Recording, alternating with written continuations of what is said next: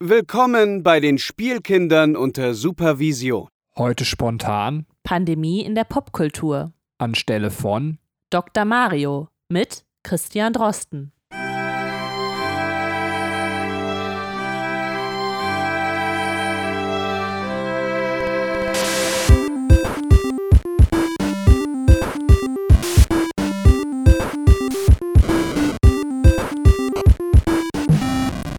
Hallo und herzlich willkommen zu einer neuen Folge der Spielkinder unter Supervision. Heute soll es um Pandemie in der Popkultur gehen.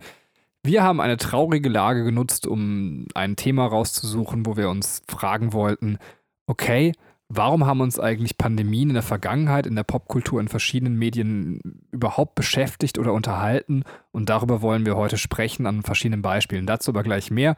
Mit mir ist wie immer Katrin im Podcast. Herzlich willkommen. Hallo. Ja, und äh, der Christian Drosten hat leider abgesagt, äh, weil sein eigener Podcast gerade vollkommen durch die Decke geht und er hat uns Spielkenner jetzt nicht mehr nötig. Ähm, ist leider so, müssen wir jetzt mit leben. Ähm, der mit seinem scheiß MDR oder WDR Podcast. Ähm, Ah, kriegen wir auch so hin. ja, ja. Wir haben genug Hörer. Na gut. Ähm, ja, wir haben uns tatsächlich äh, aufgrund der traurigen Lage gedacht, äh, es ist vielleicht doch mal Zeit, über dieses aktuelle Thema zu sprechen. Uns auch gefragt, äh, wenn man das erste Mal in so einer Krise steckt, äh, wie kann es eigentlich sein, dass uns genau diese Dinge unterhalten haben früher? Und uns ist dann auch aufgefallen, dass wir in sämtlichen Medien, die wir irgendwie konsumiert haben, Begegnungen mit Pandemien hatten. Und äh, werden heute da Beispiele rausholen. Aus dem Brettspielsektor, wir werden jeweils ein Beispiel besprechen, äh, werden wir Pandemie Legacy besprechen, ein ganz, ganz tolles Brettspiel. Äh, wir werden über, aus dem Comic-Bereich über Sweet Tooth reden. Äh, Im Filmsektor haben wir uns äh, Planet der Affen, jetzt komme ich mit den Titeln immer durcheinander, bitte Katrin, ähm, Prevolution, also Prevolution rausgesucht. Im äh, Buchsektor, Katrin, wie heißt das Buch? leere Welt. und im Videospielbereich äh, The Last of Us. Und tatsächlich, ja, wollen wir heute, davor machen wir nochmal einen geordneten Teil, wo wir, oder einen übergeordneten Teil, wo wir über die aktuelle Lage sprechen, äh, uns da auch nochmal in Ruhe jetzt ausquatschen werden. Und wir wollen uns dann einerseits überlegen, okay, was hat uns früher an den Sachen fasziniert? Und gerade auch jetzt zu Beginn von so einer ähm, neuen Situation oder auch einer Krisensituation, wie blicken wir jetzt schon da drauf? Mit so einem ersten vorsichtigen Blick. Wir stecken natürlich so in den Kinderschuhen von den Dingen, dass wir da noch keinen weitreichenden Blick haben, aber das sind so ein bisschen die Fragen, die uns beschäftigen wollen. Wie wir mit Spoilern umgehen, äh, erklären wir euch gleich nochmal ausführlich, aber ihr müsst keine Angst haben, erstmal, dass ihr von über mit irgendwas direkt gespoilert werdet. Also auch da sind wir sehr vorsichtig.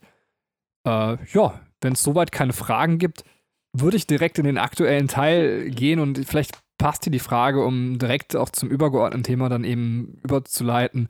Katrin, wie geht's dir? Ja, ganz gut. Ich ähm, bin sehr fasziniert davon, dass unser Sohn immer mehr reden lernt. Der ist jetzt fast zwei Jahre alt. Und man muss echt vorsichtig sein, ähm, weil äh, will eine kleine Anekdote loswerden. Ich hoffe, das ist okay. Das ist okay. Ich war so überrascht. So, ich, ich denke so, ey, ich will hier so mit trauriger Stimme Richtung Krise leiten und Katrin so, ja, wie geht's dir? Ja, ganz gut. Ähm, Ja, aber es ist tatsächlich so. Also mir geht's, also wir, wir ähm, halten uns so krass an die Vorgaben, dass wir jetzt äh, soziale Kontakte meiden und äh, irgendwie scheint das unserer Gesundheit sehr gut zu tun, weil wir, glaube ich, so gesund wie noch nie sind in unserem Leben. und äh, Soniman ist halt auch sehr happy darüber, dass der Papa jetzt öfter da ist, weil äh, Benny ja Lehrer ist und äh, dementsprechend gerade nicht zur Schule gehen muss. Er muss von zu Hause jetzt komplett arbeiten, aber ähm, da ist er halt physisch mehr anwesend und die Schultage sind halt auch ein ganzes Stückchen kürzer. Ähm, ja, und deswegen geht's mir gut. Und die Anekdote, die ich jetzt erzählen wollte, geht halt um so niemanden, der, äh, wie gesagt, bald zwei ist und jetzt anfängt zu reden. Und mir ist heute zum ersten Mal bewusst geworden, dass man vorsichtig sein muss, was man in seiner Gegenwart sagt. Wir sind nämlich spazieren gewesen und so ein paar, vielleicht 100 Meter vor uns, war so eine Familie, wo ich dachte, ja, nicht, dass die uns zu nahe kommen, die, die sahen jetzt nicht so, ja, die sahen halt irgendwie assi aus, so. Ich weiß nicht, also vom Weiten weg, als ich näher dran war, sahen die es überhaupt nicht mehr. Aber ich weiß nicht, ob ihr das kennt, so, ne, dass du denkst, okay, die Frau hat so künstlich blondierte Haare und die hat eine Leggings an. Also es ist jetzt nicht, dass jede Frau mit blondierten Haaren und Leggings gleich assi ist, aber ne, also wow, ich bin sehr gespannt, wo das hinausläuft. Also, äh, wo das hinausläuft. wo das hinausläuft. ich bin auch ein bisschen assi. Naja, ich, ich wollte einfach äh, jetzt nichts Verallgemeinerndes sagen. Ne? Ich wollte einfach nur sagen, du hattest irgendwie so den Eindruck, die haben sich halt auch so gestikulierend unterhalten, dass ich so- also ich habe die in irgendeine, in irgendeine Schublade gesteckt. Und ich meinte dann zu Benny, vorsichtig, da vorne ist so eine Assi-Familie. Und unser Sohn so, Assi-Familie. Und ich dachte so, nein. Also, es klang danach. Es, er, kann noch nicht so deutlich reden. Ja, ich glaube auch, dass er es wirklich gesagt hat. Vielleicht wollte er uns einfach auch nur spiegeln, dass die Gedanken, die ich bezüglich dieser Person da gehegt habe, selber Assi sind und deswegen hat er uns als Assi-Familie bezeichnet. Ey, das ist die schönste Interpretation, die man darauf haben kann. Gefällt mir sehr gut. äh, Wie geht's dir denn? Ja, also gerade mit sehr gemischten Gefühlen tatsächlich. Also Katrin hat es ja gerade beschrieben, irgendwie sind wir sehr isoliert. Ähm, erstmal großen Respekt, glaube ich, also was heißt glaube ich, äh, ganz klar großen Respekt jetzt an alle, die zuhören und die tagtäglich in wichtigen Berufen sind und rausgehen, Kontakt mit Menschen pflegen, ja. die dafür sorgen, dass dieses System stabil bleibt. Also so, ja. äh, es ist nicht so, dass ich quasi, ich möchte mich jetzt nicht als Lehrer rechtfertigen, dass ich komplett meine Arbeit eingestellt habe, aber trotzdem habe ich die komfortable Lage, meine Arbeit sehr krass derzeit in Sicherheit zu tun und andere müssen halt eben raus und für sich auch ein gewisses Risiko noch mehr in Kauf nehmen, als ich das gerade tun muss oder deutlich mehr. Und da habe ich wirklich ganz, ganz tiefen Respekt vor. Ja. Also nicht nur die Gesundheitshelfer, ganz klar, sondern eben auch alle anderen Berufe, die da irgendwie tatsächlich äh, ja. gerade ihren Mann und ihre Frau stehen. Ja. Also wenn ich mir überlege, dass so Kassierer, wie viele Menschen die einen Tag durchziehen, also ja. das ist schon krass.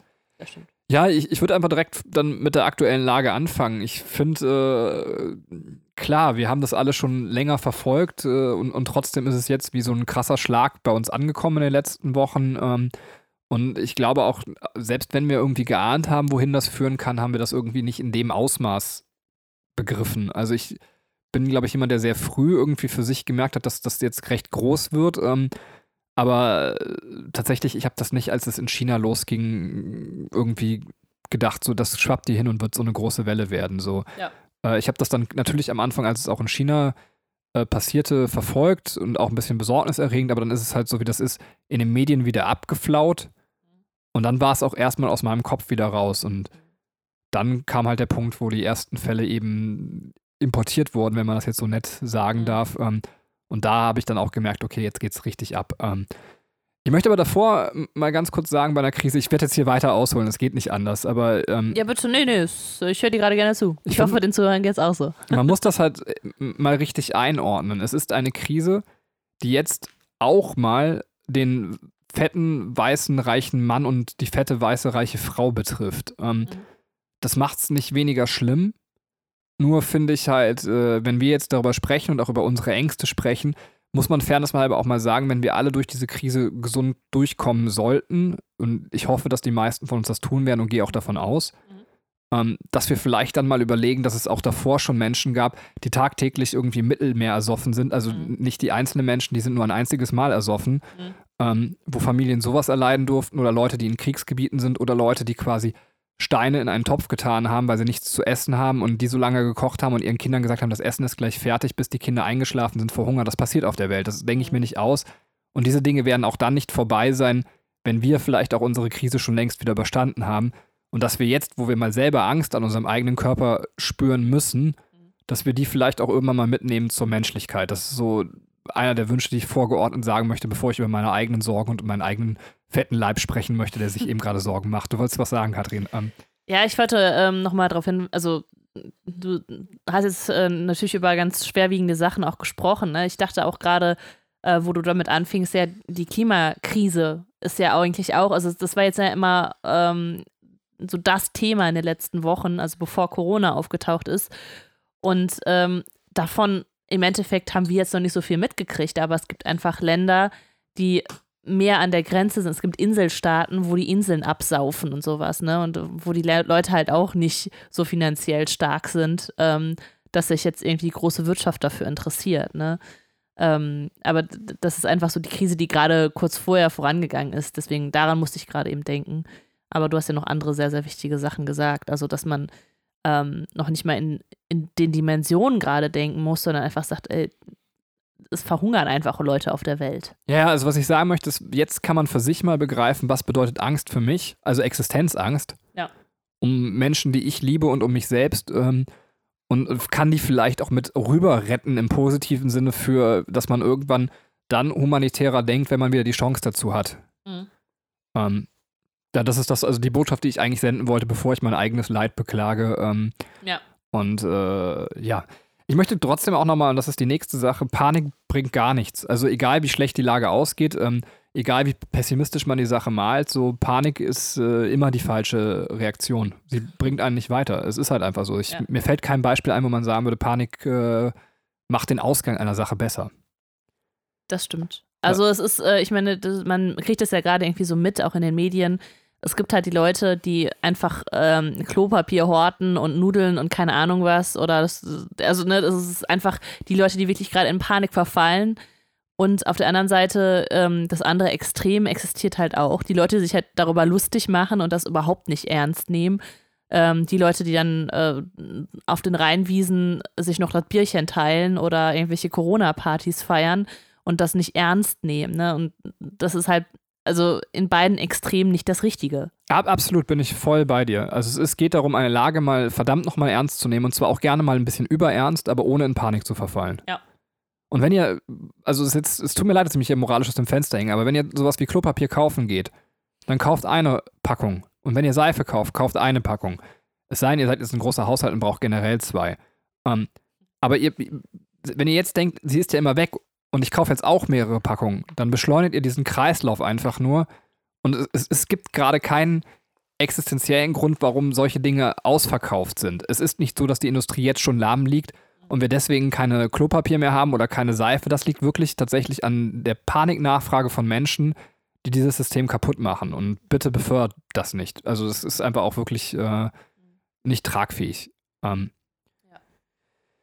Ja, aber ich wollte jetzt tatsächlich so ein bisschen, genau, kommen wir mal zu den eigenen Gefühlen. Ähm, das erste, als ich irgendwie, das war sehr früh, das war nach Karneval. Äh, direkt nach Karneval habe ich begriffen, okay, Karneval ist rum, wir haben Infizierte quasi in NRW. Ähm, und das erste, was ich gemacht habe, ist, ich habe geweint. Ähm, weil ich einfach wusste, okay, ich war eh schon kein großer Freund von Karneval, aber ich wusste, wenn man so ein bisschen mathematische Kenntnisse hat ähm, und äh, menschliche Kenntnisse, dann weiß man, was Karneval bedeutet, man weiß, was Mathematik bedeutet, man weiß, was exponentielle Rechnungen bedeuten. Und ab da war mir klar, okay, ähm, keine Chance. Hab dann auch zu Katrin noch gesagt, noch 14 Tage und äh, hier werden die Schulen dicht machen. Ähm, und ich habe es auf den Tag genau leider erfasst gehabt. Ähm, und dann führte für mich quasi, setzte eine große Zeit der Unsicherheit und der Angst erstmal ein, wo ich tatsächlich äh, viel mit meinen eigenen Emotionen zu kämpfen hatte. Wie gesagt, auch Tränen. Ähm, und das auch mehrfach, so dazu stehe ich. Mhm. Weil ich einfach wusste, okay, das wird uns jetzt eine Zeit führen, die schwierig ist. Was sich bei mir aber jetzt eingestellt hat, ist wieder so eine gewisse Ruhe, Akzeptanz und zu sagen, ey, nimm es mit Humor und versuch das Beste daraus zu machen, weil das tatsächlich die besten Lösungen sind. Das heißt nicht, dass das alles ein gutes Ende haben wird. Ich hoffe, dass es ein gutes Ende haben wird. Und ich glaube, solche Dinge haben auch eher ein gutes Ende, wenn man das mit einer Hoffnung im Herzen trägt. Aber ich, ich muss ganz ehrlich sagen, für mich war das ein sehr, sehr großer Schock. Und was für mich jetzt immer noch ein großer Schock ist, und das ist das, was mich am meisten bewegt und weswegen ich auch sage, es lohnt sich, dieses Thema hier in den Podcast äh, zu rücken, weil die eigene Angst Leuten jetzt darzustellen, bringt vielleicht auch nicht viel weiter. Mich ärgert dann genau das, was du jetzt gerade sagst, dass es so viele Leute gibt, denen es schwerfällt, sich jetzt einzuschränken. Mhm. Und man sagt, okay, klar, ich verstehe, er lebt gerade alle persönliche beschissene Schicksalsschläge. Katrins Bruder musste zum Beispiel eine riesige, lang ersehnte Reise, konnte jetzt nicht stattfinden. Ähm, das ist zum Beispiel so Sachen, wo ich sage, und davon erlebe ich gerade in der Familie ganz, ganz viele Menschen und auch Bekanntenkreis, die einfach irgendwie so Reiseträume, die platzen und sowas. Und das kann ich alles verstehen, wie bitter das für den Einzelnen ist. Aber ähm, bitte seht das Ganze mal im Gesamtkontext. Es, es wird so viele Menschen treffen, die gerade schwach aufgestellt sind, wo man sagen muss, okay, zwar der persönliche Frust darf jetzt nicht irgendwie durch andere Handlungen kompensiert werden, dass wir sagen, okay, dann treffe ich mich mit ganz vielen Leuten oder ähnliches. Wir müssen da jetzt durch, wir müssen trotz Frust in die Isolierung und wir müssen auch auf, also wir müssen einfach verzichten. Zurücktreten. Und das ist halt, das ärgert mich, dass Menschen das gerade so schwer fällt. Also, Ja, also ich denke mir, es ist gerade eine Krisenzeit. Also man kann es so ein bisschen mit, mit einem Krieg vergleichen, ne? Ein Krieg halt gegen eine Krankheit, weil es gibt einfach, also es gibt einfach kein richtiges Gegenüber. Und ähm, ich glaube, da ist so eine Verzögerung im Begreifen auch bei manchen, also die das dann entweder nicht ernst nehmen oder ähm, das einfach noch nicht verstehen, was, was das für ein Ausmaß gerade annimmt. So, dass man einfach sich vielleicht auch nicht damit auseinandersetzen will. ja, ja, aber das, das ist genau das Falsche, zu sagen, ey, das ist ja nur eine Grippe, das ist ja nur ein Schnupfen so. Ähm, Ja. Ähm, ja gut, was soll denn im schlimmsten Fall passieren, wenn ihr das zu ernst nimmt und den Leuten, die uns jetzt gerade Ratschläge geben, die mehr Plan haben als wir, denen folgt. Im schlimmsten Fall habt ihr das zu ernst genommen, ein paar Monate auf irgendwas verzichtet ähm, und wir sind alle gut davon gekommen. Äh, umgekehrt ja. ist der Fall schlimmer. Ihr nehmt das nicht ernst, es verbreitet sich und es wird daraus quasi eben größere Folgen. Es sieht aus wie in Italien oder sogar noch schlimmer und ähm, das ist das, was man keinem Menschen zumuten möchte. Für mich ist das Ganze noch sehr, sehr unwirklich. Also es war ähm, da, wo Benny halt schon ähm, sehr emotional geworden ist, war ich halt immer noch so ähm, sehr abgestumpft, würde ich sagen, weil ich einfach ähm, ja noch nicht das so für mich annehmen konnte, was es jetzt alles bedeutet. Also ich habe das Ausmaß des Ganzen noch nicht für mich emotional begreifen können. Das kommt jetzt gerade so Stück für Stück und ähm, ich muss es noch akzeptieren. Es ist irgendwie noch nicht 100% in meinem Kopf drin. Deswegen, ähm, ja, also hatte ich dann auch zwischendurch dann nochmal so meine Hänger, wo mich dann wiederum Benny auffangen konnte, der jetzt einfach schon einen Schritt weiter gegangen ist ähm, um auch immer von meiner emotionalen Lage hier zu sprechen. Ja, ja, kann ich verstehen. Wir können das jetzt auch gleich zumachen. Also ich mhm. möchte aber trotzdem nochmal einen scharfen Appell schießen. Wenn euch alle kranken, schwachen Menschen mit Vorerkrankungen über 60 egal sind, mag sein, aber dann denkt weiter. Wenn wir 10 Millionen Erkrankte haben und das Gesundheitssystem jetzt schon anfängt zu hinken, dann überlegt euch, dann werden quasi Leute, die in unserem Alter sind oder noch jünger, äh, also ich rede gerade so vom Alter 30er, wenn sich jetzt jemand fragt, wie alt ist der Typ denn am Mikrofon, sehe ich doch nicht. Ähm, dann werden auch die, also wenn euch das noch nicht reicht, wenn irgendwie 10 Millionen krank sind, werden für die auch, die da quasi schwerer erkranken, keine Plätze mehr sein. Und auf einmal werdet ihr auch dort Opfer beklagen müssen. Ähm, und mhm. also so gesehen, äh, bitte, bitte tretet zurück. Ich finde schon, das erste Argument muss eigentlich reichen, zu sagen, so alle, die krank und schwach sind, müssen wir schützen. Wenn das aber noch nicht reicht, ähm, es wird dann auch irgendwann bei euch ankommen, wenn sich das zu hart verbreitet. Ähm, ja. Wie das Ganze perspektivisch aussehen soll und ob es dafür Lösungen gibt und ob man sagt, so, es gibt ja Leute, die auch anzweifeln, so, dass sie sagen, ganze, das ganze Zurückhalten bringt wahrscheinlich dann eh nichts. Ähm, ja. Das weiß halt keiner und deswegen sind wir gerade in den Kinderschuhen und vielleicht hören wir uns das irgendwann an und sagen, ja, das war aber alles ziemlich dumm, was wir gesagt haben. Hm. Aber wir müssen jetzt auch gerade mit dem Wissensstand, den wir haben, erstmal leider leben. Ja. Ähm, ja. Und folgt bei den News quasi allen Seiten, die irgendwie seriös sind. Robert Koch Institut, weiß ich nicht. Äh, Tagesschau. Tagesschau. Ja. Also wirklich seriöse Stellen und hört nicht auf irgendwelche Leute, die euch per WhatsApp irgendwie schreiben, die Lebensmittel gehen morgen aus. Ja. ja.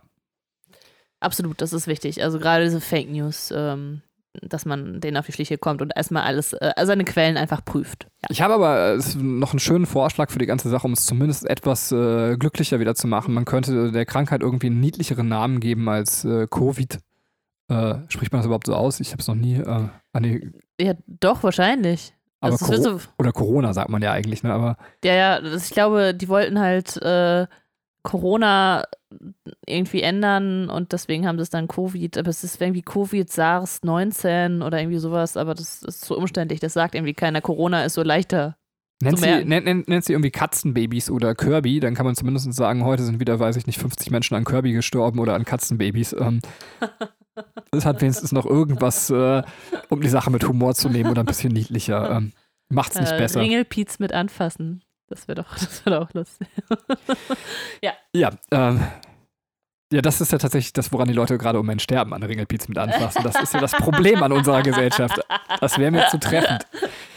Ja, in, in, diesem Sinne, der bittere Teil äh, abgeschlossen. Passt auf euch auf, äh, bleibt gesund, schützt eure Lieben und wir hoffen, dass äh, alle, alle wir wissen, es sind ja schon nicht mehr alle da durchgekommen. Es gibt ja genug Leute, die eben schon Verluste leider erlitten haben, aber ähm, dass so wenig Menschen wie möglich irgendwen zu betrauern haben am Ende und ähm, ja. dass auch alle anderen Folgen klein bleiben.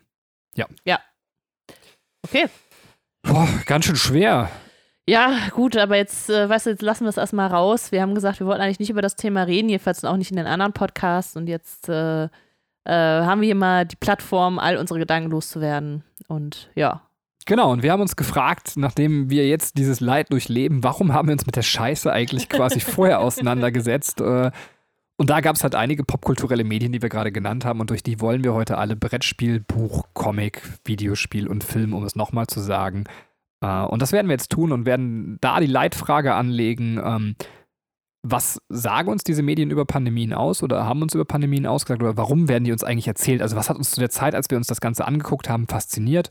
Und nochmal mit der Frage, ähm, äh, wie blicken wir da jetzt gerade aus der jetzigen Perspektive eben drauf. Mhm. Mit Spoilern gehen wir so um, dass wir versuchen oder wir werden einfach Timecodes unter den Podcast setzen. Wir starten halt mit den verschiedenen Medien und dann zeigen wir euch immer an, wo der Spoilerbereich wieder zu Ende ist und ein neuer Abschnitt anfängt. Ähm, ja. Das ist so die Idee dahinter. Und wir würden tatsächlich mit Pandemie Legacy, dem Brettspiel, beginnen. Mhm. Äh, einerseits, weil es äh, tatsächlich äh, einen recht nüchternen Blick äh, im Sinne einer Brettspielmechanik auf die ganze Sache hat. Andererseits, weil wir auch dachten, das ist ein ganz, ganz tolles Brettspiel, wenn man jetzt in Quarantäne sitzt und makaber genug ist zu sagen, ich kann auch noch ein Pandemie-Brettspiel spielen, ähm, dann ist das auch noch eine wirkliche Herzensempfehlung, wo man sagen kann, äh, vielleicht kennen das noch nicht so viele und äh, die kann man schon mal aussprechen. Muss ich nur einmal kurz korrigieren, das heißt Pandemic Legacy. Also. Oh, mein Englisch ist scheiße. Pandemic Legacy. Und Katrin wird euch jetzt mit einem geiler Aussprache, mit einer geilen Aussprache Pandemic Legacy vorstellen. Okay.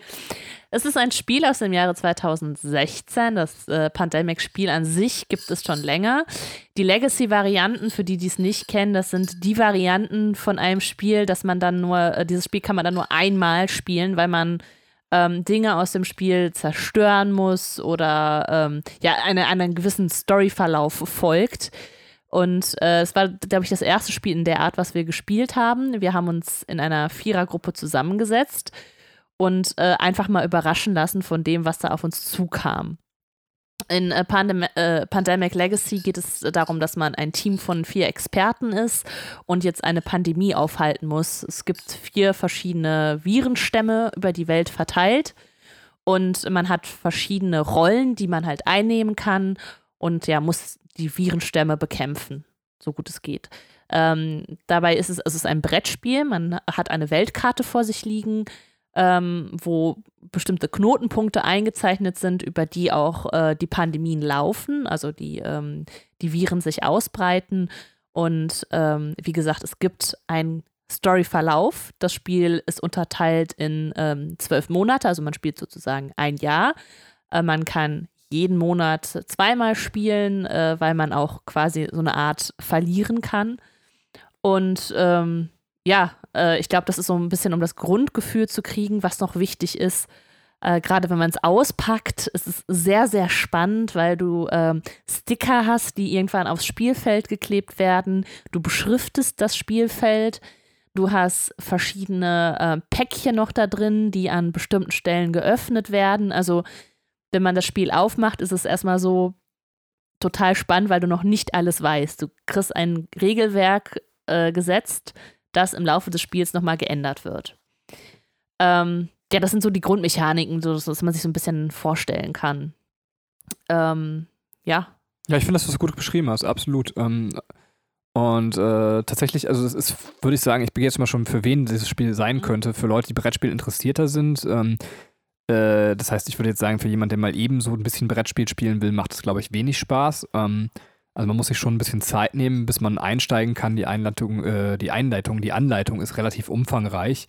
Muss man auch schon mal, weiß ich nicht, anderthalb Stunden Anleitung lesen, bis man drin ist. Generell ist es keine komplizierte Spielmechanik, aber ähm, man muss es einmal verstanden haben. Und man muss auch leider sagen, dass die deutsche Übersetzung der Anleitung nicht besonders gut ist. Es gibt spoilerfreie Internetseiten, wo man sich dann immer wieder Regelhilfen auch holen kann. Die sind auch notwendig. Ich weiß nicht, ob es in der englischen Übersetzung, ich will jetzt auch den Übersetzungsleuten, ich will den Teufel in die Schuhe schieben, ob es da besser gelaufen ist, ähm, aber wir hatten halt nur die deutsche Übersetzung vorliegen und da gab es so kleine Ungenauigkeiten in den Stellen. Ja. Auch das Grundspiel wurde gar nicht so gut erklärt, dass wir uns dann erstmal das Grundspiel angeeignet haben, weil wir ja. tatsächlich vorher nie Pandemie gespielt haben. Und wenn man das Grundspiel aber verstanden hat, dann kommt man ganz gut eigentlich äh, rein. Genau. Ja, und äh, irgendwie ähm, ist dann, also das Grundspiel ist nochmal ein Ticken halt anders, weil, wie gesagt, es nicht diese äh, Legacy-Variante ist ähm, und man es halt immer wieder spielen kann. Es ist ähm, tatsächlich aber so ein, also das Pandemic ist so ein Spiel, was es jetzt, glaube ich, nicht in den regulären ähm, ähm, Spielwarenabteilungen gibt. Das ist, glaube also bei uns war das, glaube ich, bei dem Comicbuchladen, äh, wo es dann halt auch so diese War, wie heißt das?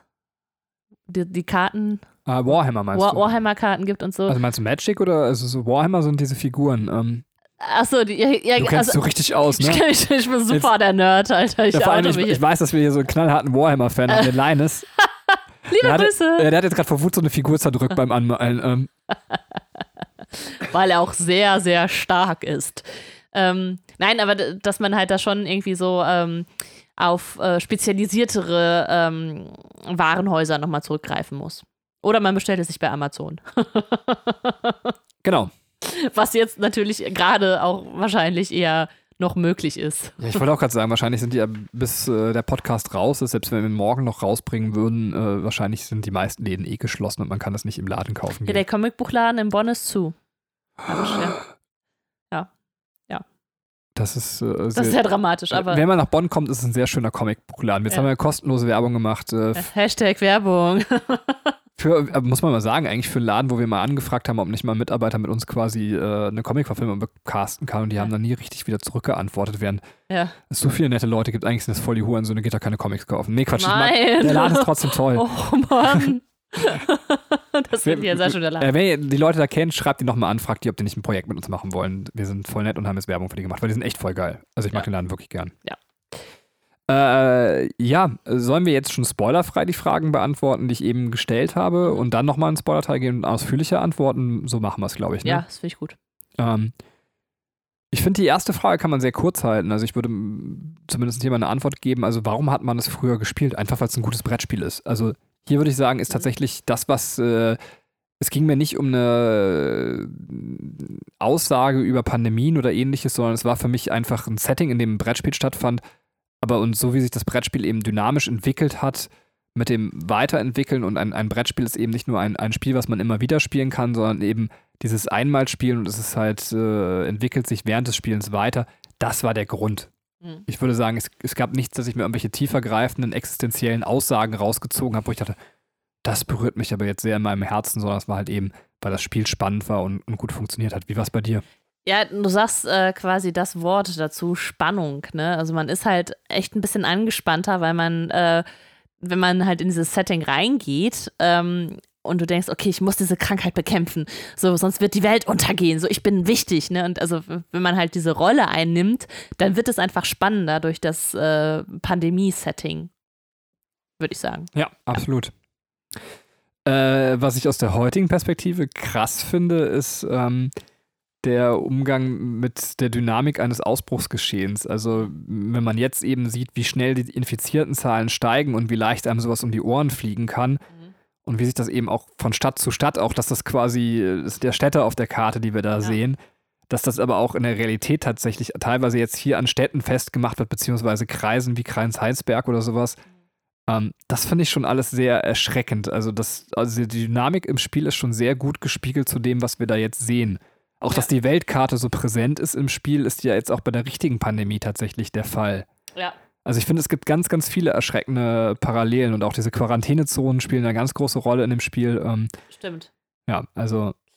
Ja, ja, ähm, absolut. Also es ist, ähm, ich habe mir nochmal durchgelesen, diese äh, äh, Panikstufen, ne? Das gibt halt so verschiedene Panikstufen und äh, zum Beispiel ähm, bei Panikstufe 2 kann man, gibt es keine Flüge mehr zu den, diesen Knotenpunkten. Ne? Und das ist jetzt ja auch gerade das, was hier passiert. Ähm, also bei uns, dass man sagt, okay, äh, Einreiseverbote und sowas. Und ja klar, es macht sich viel an den, ähm, an diesen Knotenpunkten fest und die Verbindungen, dass man sagt, okay, wir haben jetzt jemanden, der aus China eingereist ist und äh, der bringt das dann halt mit. Also diese Verbindungen zwischen den einzelnen Knotenpunkten, das ist auch so ein bisschen wie so Flugverbindungen, ähm, die man ja heutzutage halt hat. Ja, auch, auch dieses, ich komme nicht mehr hinterher, ich kümmere mich jetzt um das Gebiet und, und währenddessen laufen mir aber fünf, sechs andere Gebiete quasi völlig aus dem Ruder. Also ja. auch diese, diese Überforderung ist in, in der Spielmechanik so schön, ja, leider äh, ja. Äh, gespiegelt. Ja, und das, das Spiel mit der Zeit, weil ähm, man im Grunde ja auch äh, in einer Zeit spielt. Also man legt halt Karten, ähm, die dann halt äh, so eine Zeitspanne, also da passiert dann halt immer irgendwas. Und äh, das ist ja auch gerade, was hier passiert, dass man äh, auf ein Medikament hinarbeitet oder bei uns ist ja eher der Impfstoff gerade, der ähm, aktuell besprochen wird. Ähm, dass es einfach auch so ein, so ein Spiel gegen die Zeit ist. Wir müssen das jetzt schnell vorantreiben, weil wir ausrechnen können, dann und dann ähm, kommt es hier zum High Peak und wir wollen halt hier die, die Curve flatten. und äh, ja, also dass man halt einmal so einen Druck im Nacken hat, ähm, damit eben nicht das Schlimme passiert. Also ich finde sogar tatsächlich, äh, es ist sehr erschreckend, wie gut das eigentlich vom Gefühl her, finde ich, aufgefasst ist in dem Mhm. Spiel. Also, ähm, dass man das jetzt im Nachhinein sagen muss. Auch die, ähm, die, äh, das Vokabular, was immer wieder ähm, in diesem Spiel verwendet wird, äh, was jetzt auch bei uns äh, tatsächlich verwendet, wie, wie, wie Quarantäne, wie äh, Patient Null und sowas. Ne? Ja, also dass das, das einfach auch Wörter oder Begriffe auftauchen, die jetzt bei uns halt auftauchen, mit denen man sonst nie konfrontiert war. Ja, ja absolut. Ähm, ja, wäre die Frage geben, also also wir können noch im Spoilerfrei erzählen, dass wir also mindestens eine Krankheit, die finde ich ganz lustig, äh, man konnte den Krankheiten Namen geben, wir haben gerade nochmal nachgeguckt, unsere Krankheit auf dem asiatischen Kontext hieß äh, Lactosei. Ähm, Das war schön kreativ, ja. ja, finde ich auch sehr Und, schön. die Vielleicht ein bisschen rassistisch, aber auch irgendwie, äh, naja, okay, aber das ist auch nicht so richtig. Also, das andere fand ich aber auch sehr witzig. Äh, Die andere Krankheit, also, ne, das ist, wie gesagt, es ging halt um gefährliche Virenstämme und wir haben die Krankheit Schnupfen genannt. ja, Das fand ich ja sehr schön. ja und, und was bedroht uns jetzt? Schnupfen. Ähm, Ja, das stimmt. Husten. Ja, wobei Husten eins der, ja, der Husten, ey, ganz ehrlich, wenn ihr euch jetzt Gedanken macht, so, ja, ihr sitzt vorm Mikrofon, also pisst euch mal nicht an, wenn ich hier huste. Zweitens, ich habe natürlich in meine Ellboge gehustet, in meine Ellboge. Ähm, und, und drittens, hört euch mal bis zum Podcast über die Playstation zurück an, da, äh, da existierte mein Reizhusten. Da gab es da gab's noch gar kein Corona. Da hat Corona noch quasi in die Windeln gemacht, da hatte ich schon Reizhusten. Ähm, so, äh, wärst du so lieb, uns äh, einen kleinen Spoiler-Alarm auszusprechen? Ähm, und äh, dann können wir vielleicht nochmal kurz im Spoiler-Teil über das äh, Brettspiel sprechen. Und dann geben wir euch natürlich unten nochmal im Timecode, seht ihr, wann dieser Spoiler-Teil vorbei ist, falls ihr euch den jetzt nicht anhören wollt, weil ihr jetzt Bock habt, das Brettspiel zu spielen. Spoiler-Alarm! Ja, bitteschön. Ähm, ich hoffe, dass wir so viel Werbung gemacht haben, dass jetzt die Leute, die es wirklich noch nicht gespielt haben, abschalten. Ähm, aber ich, wie gesagt, wir sind eigentlich auch ein großer Fan davon. Das ist bestimmt ist auch schon rübergekommen, ne? Äh, also, dass wir das, dieses Spiel auch sehr empfehlen. Ähm, ja, du hattest gerade schon angekündigt, dass du gerne ähm, die Fragen nochmal jetzt im Spoilerbereich aufgreifen willst. Ja, also ich finde tatsächlich, äh, also die erste Frage, finde ich, bleibt weiterhin so beantwortet, dass man sagt, man hat es wegen der Mechanik gespielt, nicht wegen was Existenziellen. Ja. Ähm, ich finde aber die zweite Frage, ich bin mir auch gar nicht sicher, deswegen war ich gerade so kurz unsicher, aber man kann es drin lassen, ähm, sonst hätten wir jetzt äh, vielleicht Leuten so ein bisschen was gespoilert. Dass es, äh, ich weiß gar nicht, gibt es die Quarantänezonen, gibt es die schon von vornherein oder kommen die tatsächlich auch hinzu? Also auch den Begriff Patient Null, der kommt erst später hinzu. Das waren so ganz, ganz, ganz kleine Spoiler, aber Ja, gut, aber das, das weißt du, glaube ich, nicht, wenn du das Spiel ähm, anfängst. ja, okay. Deswegen äh, würde ich das jetzt, da würde ich ein Auge zudrücken. Aber einer der fetten Spoiler ist tatsächlich, dass es eine Krankheit von den vieren gibt, die man hat, die zu seiner Hauptkrankheit wird. Und zwar, weil sie gefährlicher wird als die anderen. Und das finde ich ist halt auch krass gespiegelt, was so bestimmte Probleme der Krankheit, zum Beispiel jetzt bei Corona ist es, dass äh, es sehr, sehr ansteckend ist, äh, mit einer gewissen, weiß ich nicht, Mortalitätsrate. Letalität spricht man, glaube ich, von, oder? Ich weiß nicht, ich kann das mit den Fachbegriffen in dem Sinne, weiß ich nicht, was das weiß ich auch ist. nicht, aber es klingt richtig. Ähm, das, aber dass man auf jeden Fall, sobald die Krankheit einen gewissen Gefährlichkeitsgrad hat, wie viel problematischer die ganze Sache wird. Und ähm, ja, ja, das ist halt äh, krass.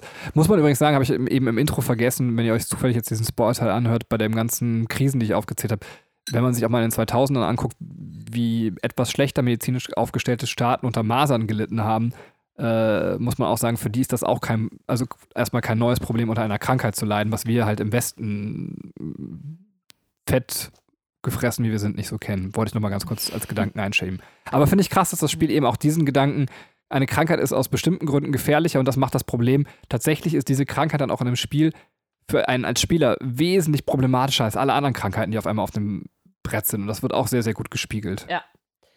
Ja, und ähm, was ich äh, vielleicht auch als, als Muster hier nochmal anstoßen will, ist, dass, äh, ähm, dass wir oft in diesen Pandemie-Settings eine äh, vom Menschen gemachte Krankheit ähm, bekommen. Also das werden wir jetzt gleich ähm, nur in den Spoiler-Teilen wieder aufgreifen können, beziehungsweise ähm, wir können jetzt in den, wenn wir weiter darüber reden, nicht sagen, habe ich ja schon mal gesagt, weil wir dann ja spoilern, dass es hier ähm, darum geht. ähm, aber es stellt sich ja im Laufe des Spiels heraus, dass es ähm, tatsächlich eine vom Menschen gemachte Krankheit ist. Und äh, das finde ich ähm, nochmal ganz interessant zu beobachten, dass es auch an anderer Stelle so ist. Also, dass wir oft in Pandemie-Settings sowas haben was wir jetzt hier, wenn wir es mit der Realität abgleichen, natürlich nicht haben. Das ist eine ähm, natürlich entstandene, ein natürlich entstandener Virusstamm. Ja, ja, das stimmt. Und weil du es eben Patient Null gesagt hast, das wollte ich auch noch sagen, dass dieses, äh, die Suche nach Patient Null in dem Spiel auch eine total wesentliche Rolle spielt. Mhm. Und auch, wo man wieder merkt, so ich verliere eventuell Zeit, mich um meine eigentliche Krankheit und das Pandemiegeschehen zu kümmern. Also, dass man dieses Ressourcenmanagement, so entweder mhm. Kümmere ich mich um Ausbruchsstellen oder ich suche nach Patient Null. Und das ist ja das, was man leider im System jetzt auch gerade merkt, äh, dass Ressourcen sehr, sehr schnell knapp werden. Ja. Äh, und dass das Ganze noch mehr unter Stress setzt. Ähm, ja. Also, dass Zeit einfach die wichtigste Ressource auch ist in so einer Pandemie. Ja. ja. ja. Das war es eigentlich schon an, an Gedanken, die ich jetzt mhm. im Spoilerteil noch unbedingt loswerden wollte. Es sei denn, du hast noch Wünsche. Nee, tatsächlich ähm, waren, sind die Punkte, die ich mir überlegt habe, alle dabei. Ähm, ja, dann hätte ich jetzt also, gerne einen Endspoiler-Alarm. Äh, wie, wie, soll ich den denn machen? Endspoiler! Endspoiler klingt politisch nicht ganz so korrekt. Also da sollten wir bis zum nächsten Endspoiler-Alarm nochmal dran arbeiten. okay. Können wir nicht Endspoiler, was, was, was können wir nicht einfach Endspoiler-Alarm nennen? Endspoiler-Alarm? Ja. Wieso Endspoiler? Okay. Also für Spoiler ist zu Ende. Endspoiler-Alarm. Kommen wir zu The Last of Us. Ähm, Äh, ja, ja. tatsächlich The Last of Us äh, stelle ich, glaube ich, jetzt gerade vor. Ja, das wäre, glaube ich, äh, sinnvoller an der Stelle. Ich hatte gerade eben aufgrund von Arbeit, eigentlich hätte ich mich noch einlesen sollen, äh, wenig Zeit, nochmal das Ganze zu rekapitulieren. Das heißt, seid mir bitte nicht böse, ihr riesigen The Last of Us-Fans, wenn ich äh, The Last of Us äh, nicht korrekt gleich komplett wiedergebe, aber das mache ich ja eh erst im Spoiler-Teil. The Last of Us ist ein Videospiel von Naughty Dog. Ich weiß tatsächlich nicht mehr, an, in welchem Jahr The Last of 2013. Us. 2013. Wow, das hast du alles noch herausgefunden, sehr schön ist 2013 erschienen, tatsächlich noch auf der PS3. Ähm, war das letzte Naughty Dog-Spiel auf der PS3 und wurde dann für die PS4 nochmal remastert. Äh, ja, und in The Last of Us geht es tatsächlich um eine Infektion, die durch einen Pilz ausgelöst wird. Und äh, es ist so, dass wir eben das Spiel in der Postapokalypse dann stattfindet. Ich weiß nicht, ob man schon von Apokalypse spricht. Ein Teil der Menschen lebt eben noch in Quarantänezonen. Und es ist jetzt so, dass man den Hauptcharakter in dieser äh, Joel heißt der, äh, spielt. Ähm, und der kriegt halt den Auftrag, äh, diese Quarantänezonen werden vom Militär äh, kontrolliert und er ist ein illegaler Schmuggler in dieser Quarantänezone und er kriegt jetzt den Auftrag, es gibt Untergrundgruppierungen, die nicht auf Seiten des Militärs sind, die sogenannten Fireflies. Und er kriegt jetzt den Auftrag, wie oft ich das schon gesagt habe, er kriegt jetzt den Auftrag. Mhm. Er kriegt jetzt den Auftrag, ein 14-jähriges Mädchen namens Ellie äh, zu diesen Fireflies zu bringen, weil diese Ellie vor kurzem von einem Zombie, die Menschen werden nämlich zu Zombies durch diese Sporen, äh, gebissen worden ist und, und sie infiziert sich trotzdem nicht. Sie ist offensichtlich immun. Und weil sie eine von wenigen immunen Menschen ist oder vielleicht eine, die einzige Bekannte, soll jetzt eben geklärt werden bei dieser Fireflies-Untergrundgruppierung, können wir ein Gegenmittel gegen diese Pandemie finden, die die Menschen eben zu Zombies gemacht haben und äh, die Sache heilen. Und er hat eben jetzt den Auftrag, mit ihr loszuziehen. Und daraus besteht eben das Spiel. Mehr kann ich spoilerfrei nicht sagen. Mhm. Ich, ja, ich kann äh, spoilerfrei auch nicht so viel sagen, weil ich das Spiel tatsächlich nicht gespielt habe, es aber durch Benny ähm, sehr viel mitbekommen habe und auch ähm, ja, ich habe ja Zuhörer von uns, die uns regelmäßig hören, wissen, dass ich so eine Zombie-Phobie habe. Es ist, äh, wird gerade besser, aber äh, es war eine Zeit lang echt, dass ich mir auch äh, humorvolle Zombie-Filme nicht angucken konnte. Ähm, das irrationale Angst, keine Ahnung warum, äh, war einfach so. Äh, warum das jetzt auch besser wird, keine Ahnung. Äh, aber ist auf jeden Fall eine super interessante Thematik, die da aufgebaut wird. Und was halt diese Naughty Dog ähm, Videospiele halt an sich haben, oder vielleicht gerade auch bei Last of Us, ist, dass du so ein ganz enges Binden, so eine ganz enge Bindung an deine Figuren hast, weil die sehr emotional gestaltet sind. Ja, ja, absolut. Also, wobei tatsächlich bei dem Uncharted würde ich sagen, ist das nicht ganz so krass. Ähm, aber bei ja, aber bei, beim letzten auch schon, oder? Das stimmt schon. Also bei The Last of Us ist es auf jeden Fall sehr gelungen. Das äh, Und tatsächlich, genau, ich würde jetzt auch damit dann schon versuchen, weil du es ja nicht gespielt hast, ein bisschen die Frage zu beantworten. Ich finde übrigens, ist es videospieltechnisch für die, die es nicht kennen, ein Meisterwerk. Da kann man nichts anderes sagen. Als ich fertig war mit dem Spiel, saß ich regungslos in meiner Couch und habe sehr, sehr lange über all das, was ich gesehen habe, nachgedacht. Äh, und es hat mich bis heute nicht losgelassen. Das ist eine der ganz, ganz großen Videospiele und Erzählungsperlen, die wir haben. Und Gott sei Dank, ich weiß nicht, ob wir das noch wollen in, in zwei Jahren oder sowas, wird es jetzt auch eine Netflix-Serie oder, nee, nicht Netflix-Serie, sondern eine HBO-Serie zu The Last of Us geben, von dem Typen, der Chernobyl gemacht hat. Ähm, mhm. äh, also The Last of Us wird auch als Serie verfilmt und ein zweiter Teil ist auch im Videospielsektor natürlich gerade unterwegs. Ähm, mhm. Keine Ahnung, ob wir da noch Bock auf so ein Setting haben. Mhm. Ähm, aber hoffen wir mal, dass wir eben so mit einem blauen Auge davon kommen, dass wir noch Bock auf so ein Setting haben. Auf jeden Fall ähm, setzt es die, die großen, und das ist halt auch eine Sache des Genres Pandemie, beziehungsweise dann eben ja mit dieser Endzeit verbunden, äh, es setzt auf die es, zwischenmenschlichen Dinge, die dann passieren. Wir haben Leute, die sich eben, es gibt einerseits die Menschengruppierungen, die sich zusammenraufen und, und das Gute, also in, in, dem, in der Krise versuchen, das Gute zu erreichen. Es gibt aber auch genau diese Menschen, die wieder animalischer werden durch die Krise. Mhm. Die sagen, okay, ähm, in der Gesellschaft, wie sie davor war, war ich vielleicht jemand, der in einer untergeordneten Rolle war, weil ich tatsächlich jemand bin, der eher sehr stumpf bin, äh, ist und aggressiv denken kann. Und diese Leute werden in einer Welt, die logischerweise wieder roher ist, äh, wo Gewalt vorherrscht, ähm, kriegen die auch wieder Führungsrollen und kommen weiter. Mhm. Und, und das ist auch was, was in diesen Geschichten sehr, sehr viel erzählt wird von, von Menschen, die sich letztendlich äh, entmenschlichen und, und dadurch auch eben äh, leider wieder irgendwie so ein bisschen Vorherrschaft haben und mit ihrer Gewalt quasi da ähm, ganz klare Führungsrollen einnehmen. Ja, es ist äh, sowieso interessant, dass man sagt, okay, man hat zwei Feindbilder hier, äh, zwei Feindbilder.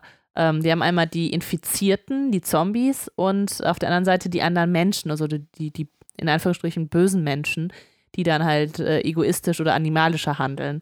Ähm, Finde ich ganz interessant, dass, dass es ähm, da einfach zwei Gruppen aufgebaut werden, ne, gegen die man halt vorgehen muss. Es ist bestimmt jetzt schon fünf, sechs Jahre her, dass ich es gespielt habe, aber von meinem, in meinem Kopf sind es tatsächlich aber trotzdem die, die die Handlung und die Fragen in einem eigenen Kopf aufwerfen, sind äh, nur die menschliche Seite. Ja. Ähm, ja. ja.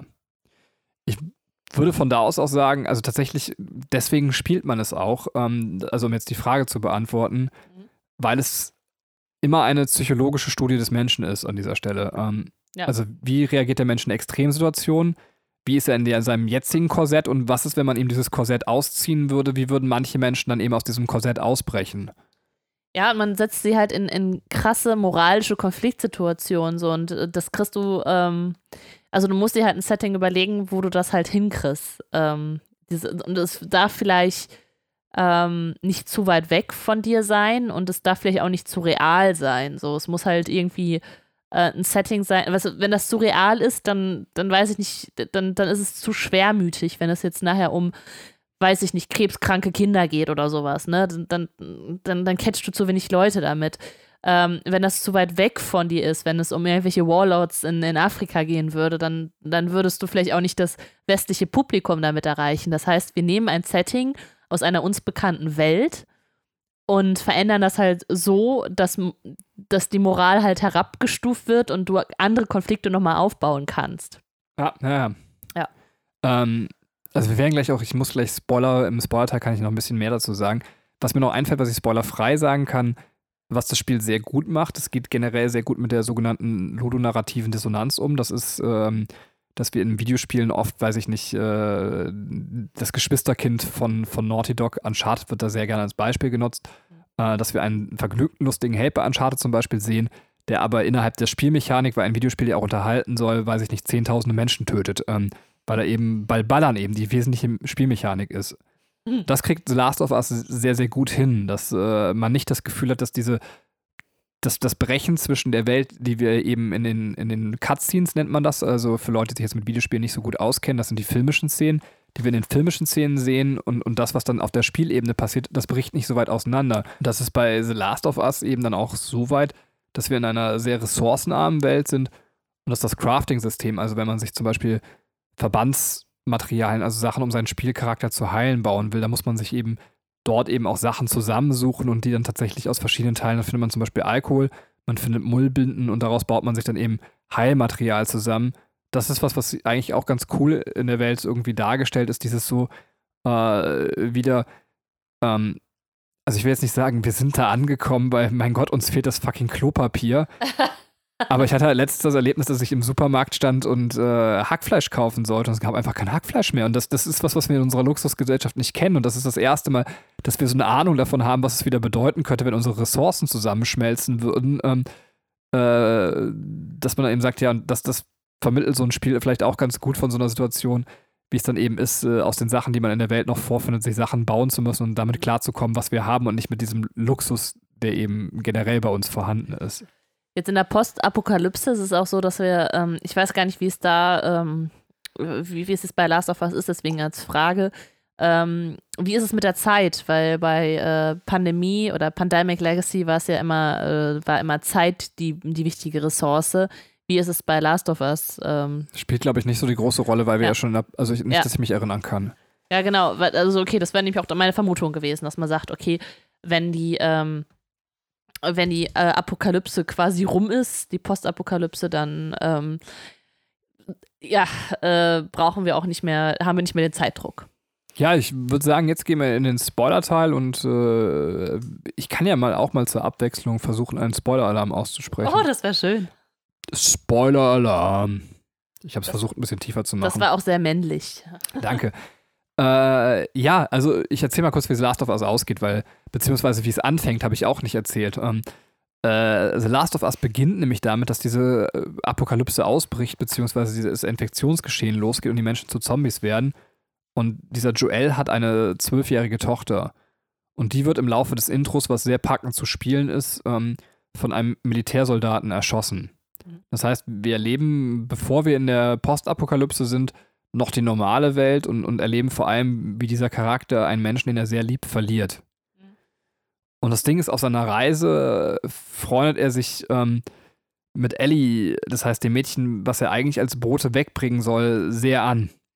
Und als er dann tatsächlich an dem Endlager ankommt, wo sie behandelt werden soll bei diesen Fireflies, stellt man halt fest, sie, ähm, diese ganze Krankheit ist durch Pilzsporen im Gehirn quasi ausgebrochen. Ähm, und sie hat halt diese, diese Sporen am Gehirn und man müsste ihr, man sagt ihr eben tatsächlich, okay, ähm, sie ist, wird dann betäubt und man, man macht ihm dann irgendwie, er erfährt in dem Moment, wo sie betäubt ist, okay, sie wird jetzt operiert und, und dann stirbt sie aber auch bei dieser Operation.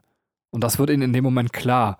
Und der Charakter trifft dann die egoistische Entscheidung gegen die Möglichkeit, dass es ein Heilmittel gibt, äh, dieses Mädchen aus der Operation rauszuholen äh, seinen Weg aus diesem Lager von denen halt freizuschießen und mit ihr quasi dann zu flüchten. Äh, und sie wacht dann eben auf und fragt ihn und sagt so, äh, wie ist das so, warum sind wir jetzt hier, warum sind wir da weggefahren und äh, warum äh, bist du quasi tatsächlich, also warum bin ich nicht mehr da? Ich, und, ja. und er lügt sie dann an und sagt so, jetzt sind genug Leute da, an, an denen man diese Experimente machen kann, du wärst gestorben so, ähm, äh, und, und, diese Experimente werden gemacht, äh, du musst dir keine Sorgen machen. Er sagt ihr aber nicht, dass sie die Einzige ist. Sie sagt auch, ich wäre freiwillig gestorben. Aber, ähm, also ich glaube, das macht sie, also meine ich sogar, dass sie das sagt, da bin ich mhm. mir jetzt nicht 100% sicher. Mhm.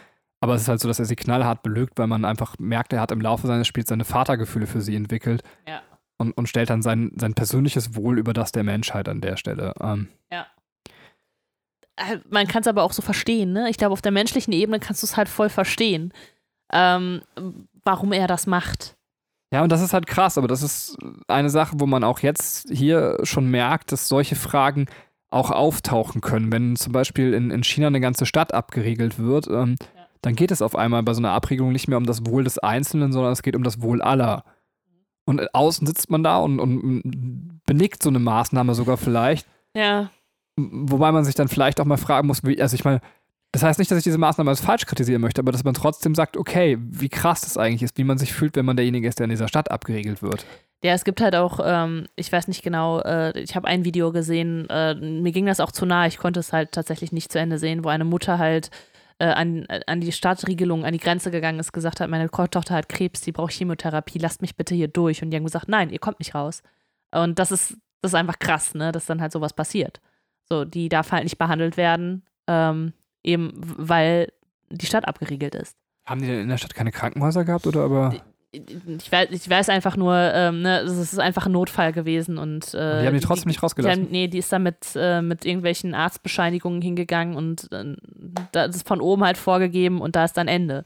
So, da ist äh, quasi Ende der Menschlichkeit auch, ne? Ja, und das ist halt, also das ist halt auch krass, dass wir tatsächlich, also äh, vielleicht früher die Chance hatten in unserem Wohnzimmer, solche Konflikte dann irgendwie mhm. äh, spielerisch sich daran zu führen. Und was man trotzdem auch sagen muss, also ich meine, nochmal Butter bei die Fische, letztendlich sitzen wir hier gerade in unserem Podcastzimmer und es ist noch nichts Schlimmes passiert, aber trotzdem würde ich behaupten, eigentlich ist das gar nicht so schlecht, dass man auch äh, in, in so einem Sektor spielerisch und auch äh, von dem Metier an sowas herangeführt wird, weil es einem auch zumindest äh, ja ein bisschen auf das vorbereitet, dass es auch nicht immer diese butterwarmen Zeiten gibt. Also vielleicht ist es ganz gut, dass der Mensch sich auch in, in seinen, seinen Luxuszeiten quasi mit, mit Krisensachen auseinandersetzt. Ich habe gerade noch eine Ergänzung zu dem, was ich eben gesagt habe, ähm, mit dem Setting, ähm, dass man das jetzt, äh, das, äh, um diese, diese moralischen Konflikte aufzuwerfen. Ich habe mir nämlich gerade gedacht, man, das ist ja eigentlich so ähnlich wie ein Kriegssetting. Nur ähm, wenn du jetzt sagst, wir machen in unserer jetzigen Welt, also wir knüpfen an unsere jetzige Welt an und machen ein Kriegssetting, dann äh, würde das, glaube ich, anders ablaufen, als ähm, wir reduzieren uns hier auf unsere, äh, wir müssen jetzt irgendwie Medikamente aus Alkohol und Mullbinden herstellen. Weil, ähm, stell dir vor, jetzt würde ein Weltkrieg ausbrechen. Ne? Die würden, man würde sich gegenseitig mit Atombomben zuhauen und dann hätte es ein ganz anderes Setting und das willst du vielleicht auch gar nicht. Also, um halt ein ähm, ein Spiel zu erfinden oder ein, ein ähm, ja, äh, ein, ein, Setting, sage ich das Wort so oft, ähm, zu erfinden, wo man sagt, äh, man hat halt, man ist irgendwie wieder reduziert auf das, das Nötigste, ähm, brauchen wir irgendwie sowas Postapokalyptisches. Ja, wobei tatsächlich das, also äh, es ist genauso ein beliebtes Setting, das äh, postnukleare Setting, ne? Also wenn das jetzt passiert wäre, den gleichen Podcast könnten wir auch halten. Ich hoffe, wir werden hierzu kommen, äh, dass wir irgendwann ähm, ja. Nuklearkatastrophen in der Popkultur machen, aber der wäre ja genauso haltbar gewesen. Ja. Also mir fallen da genug Sachen ein. Also, ja, also ist das immer noch aktuell? Ja, ja, tatsächlich. Also ich. Weil, also ich hätte das jetzt eher so in, in die 80er Jahre so oder 90er Jahre. Ja, da, da war es äh, krass, aber sowas, also im Videospielbereich, um jetzt mal eine Sache zu nennen, also die jetzt in den letzten Jahren erschienen sind, so Fallout 4 und, äh, oder ist es 5? Nee, es ist Fallout 4. Und äh, wie heißt das hier? Metro, ähm, Last Light, Exodus und ähm, ich weiß nicht, wie der erste Teil heißt. Ähm, ja. Also die ganze Metro-Reihe zum Beispiel.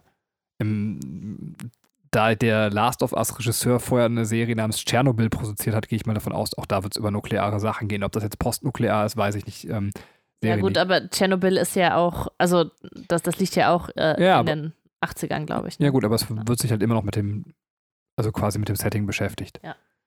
Da hast du recht, ja. Dann äh, bin ich. Und auch nicht äh, alle Materialien, die wir heute besprechen, sind ja auch nicht aus der jüngeren Zeit. Das war ja nicht die Vorgabe. Ähm, Richtig.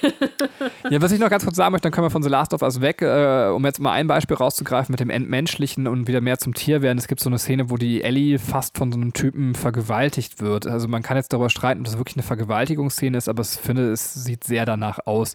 Und das sind so Sachen, wo man sagt, ja, okay, das. Ähm, meine ich, also wo man der, der Mensch wieder mehr zum Tier wird äh, mhm. ja. und, und, eben ja. nicht den gesellschaftlichen Normen folgt, sondern eben seinen Instinkten und das, was er will, in völlig egoistischer Art und Weise. Und das ist halt was, was in diesen Settings immer sehr, sehr gerne erzählt wird auch. Ähm, ja. Kommen wir bestimmt auch heute nochmal öfters zu, um das nochmal so zu sagen, wie du es eben geschildert hast. Okay. Sprichst du dann den äh, End-Spoiler-Alarm aus? Okay. End-Spoiler-Alarm. okay. Ja, dann kommen wir tatsächlich äh, zu unserem nächsten Medium und da ich ja super professionell bin, habe ich mir nichts aufgeschrieben als Moderator. Äh, und zwar würde ich jetzt mal raten, dass es um den Comic Sweet Tooth als nächstes geht. Und zwar habe ich geraten, weil Katrin mir gerade auf dem Handy schnell noch ein Bild hochgehalten hat, damit ich nicht wie so ein Vollidiot wirke. Ähm, bitte, Katrin. Ja, Sweet Tooth ähm, ist ein Comic. Ähm, äh, von Jeff Lemire, der Story und Zeichnung gemacht hat beim Vertigo Verlag, erschien ähm, zwischen September 2009 bis Januar 2013. Es gibt aber auch eine gebundene Variante in drei Büchern. Und da ist auch ein, äh, geht es auch um ein postapokalyptisches Setting. Ähm, es wurde beschrieben als äh, Mad Max trifft Bambi. Ich finde, das ist eigentlich äh, sehr, sehr passend beschrieben. Ähm, obwohl Mad Max, glaube ich, nicht so blutig ist wie tatsächlich Sweet Tooth. Ähm, das ein sehr, sehr, äh, würde ich auch sagen, brutale ähm, Art hat, ähm, das Geschehen zu schildern. Wir äh, sind, also das Setting ist, äh, dass äh, eine Plage den Großteil der Menschheit ausgerottet hat und äh, gleichzeitig sind aber Mensch-Tier-Hybride auf die Welt gekommen, geboren von, ähm, von menschlichen Müttern. Und niemand weiß warum und wo der Zusammenhang besteht.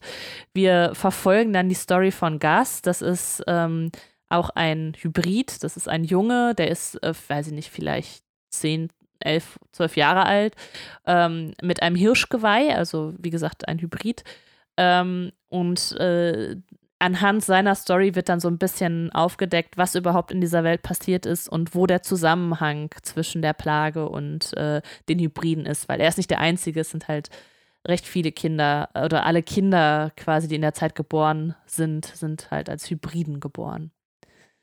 Ähm, wenn ich an, diesen, an dieses Buch denke, Sweet Tooth ist übrigens äh, sein, sein Spitzname, also man verfolgt den, den Jungen, also Gus, äh, mit Jeppard, äh, das ist ein älterer Mann, der, ähm, der ihn beschützt oder auch, also so eine ähnliche Rolle hat wie, ähm, wie äh, hier gerade bei Last of Us. Ich finde, man könnte es noch mehr mit äh, dieser ähm, Stranger Things äh, zwischen äh, äh, L und dem Chief so ungefähr, so, ne? man halt den großen, starken Mann hat und das beschützenswerte ähm, Kind äh, die gehen halt zusammen durch die, durch die Story durch.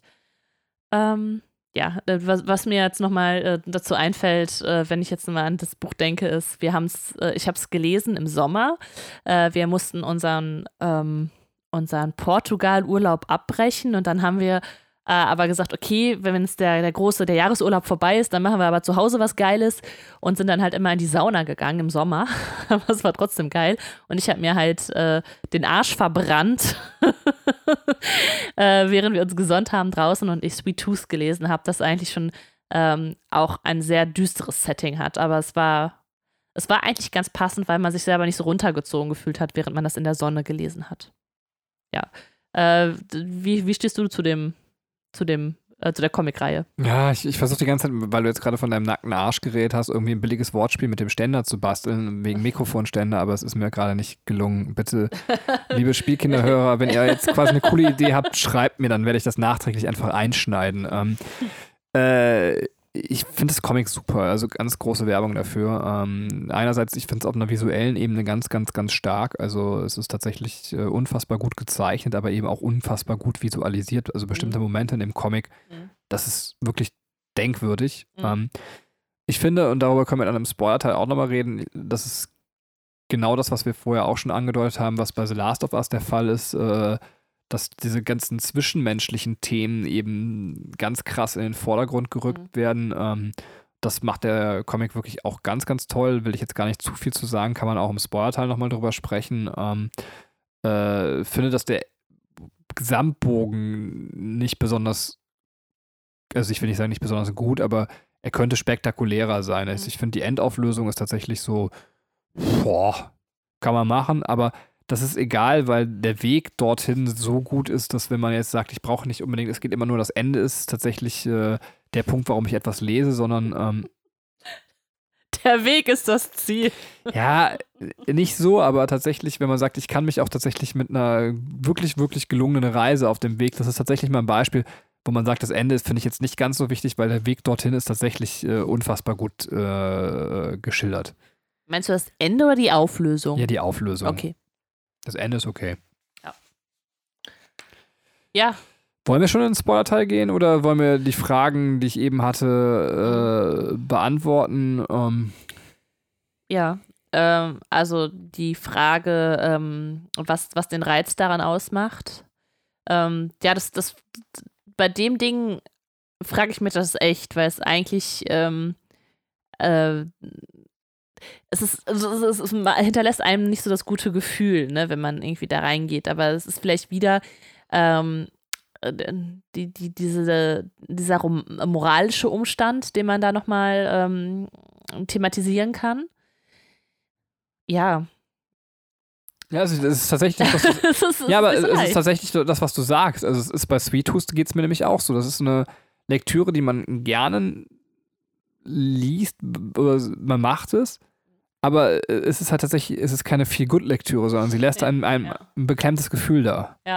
Ja, du hast einfach ähm, sehr gut ausgearbeitete Charaktere, finde ich. Und äh, das macht halt auch den Reiz, also dass, dass man halt eine gute Story hat. Gut, du warst mit der Auflösung nicht zufrieden, aber das äh, schmälert nicht ähm, äh, die Emotionalität der Charaktere und ähm, das Zusammenspiel der Charaktere. Aber das, das kann ja auch wieder Zeit in einer Wohlfühlgesellschaft sein, dass man, also so, so wie man in einer guten Beziehung auch mal Streit braucht, äh, wenn man nur Harmonie hat, funktioniert die Ach ja, du brauchst Streit?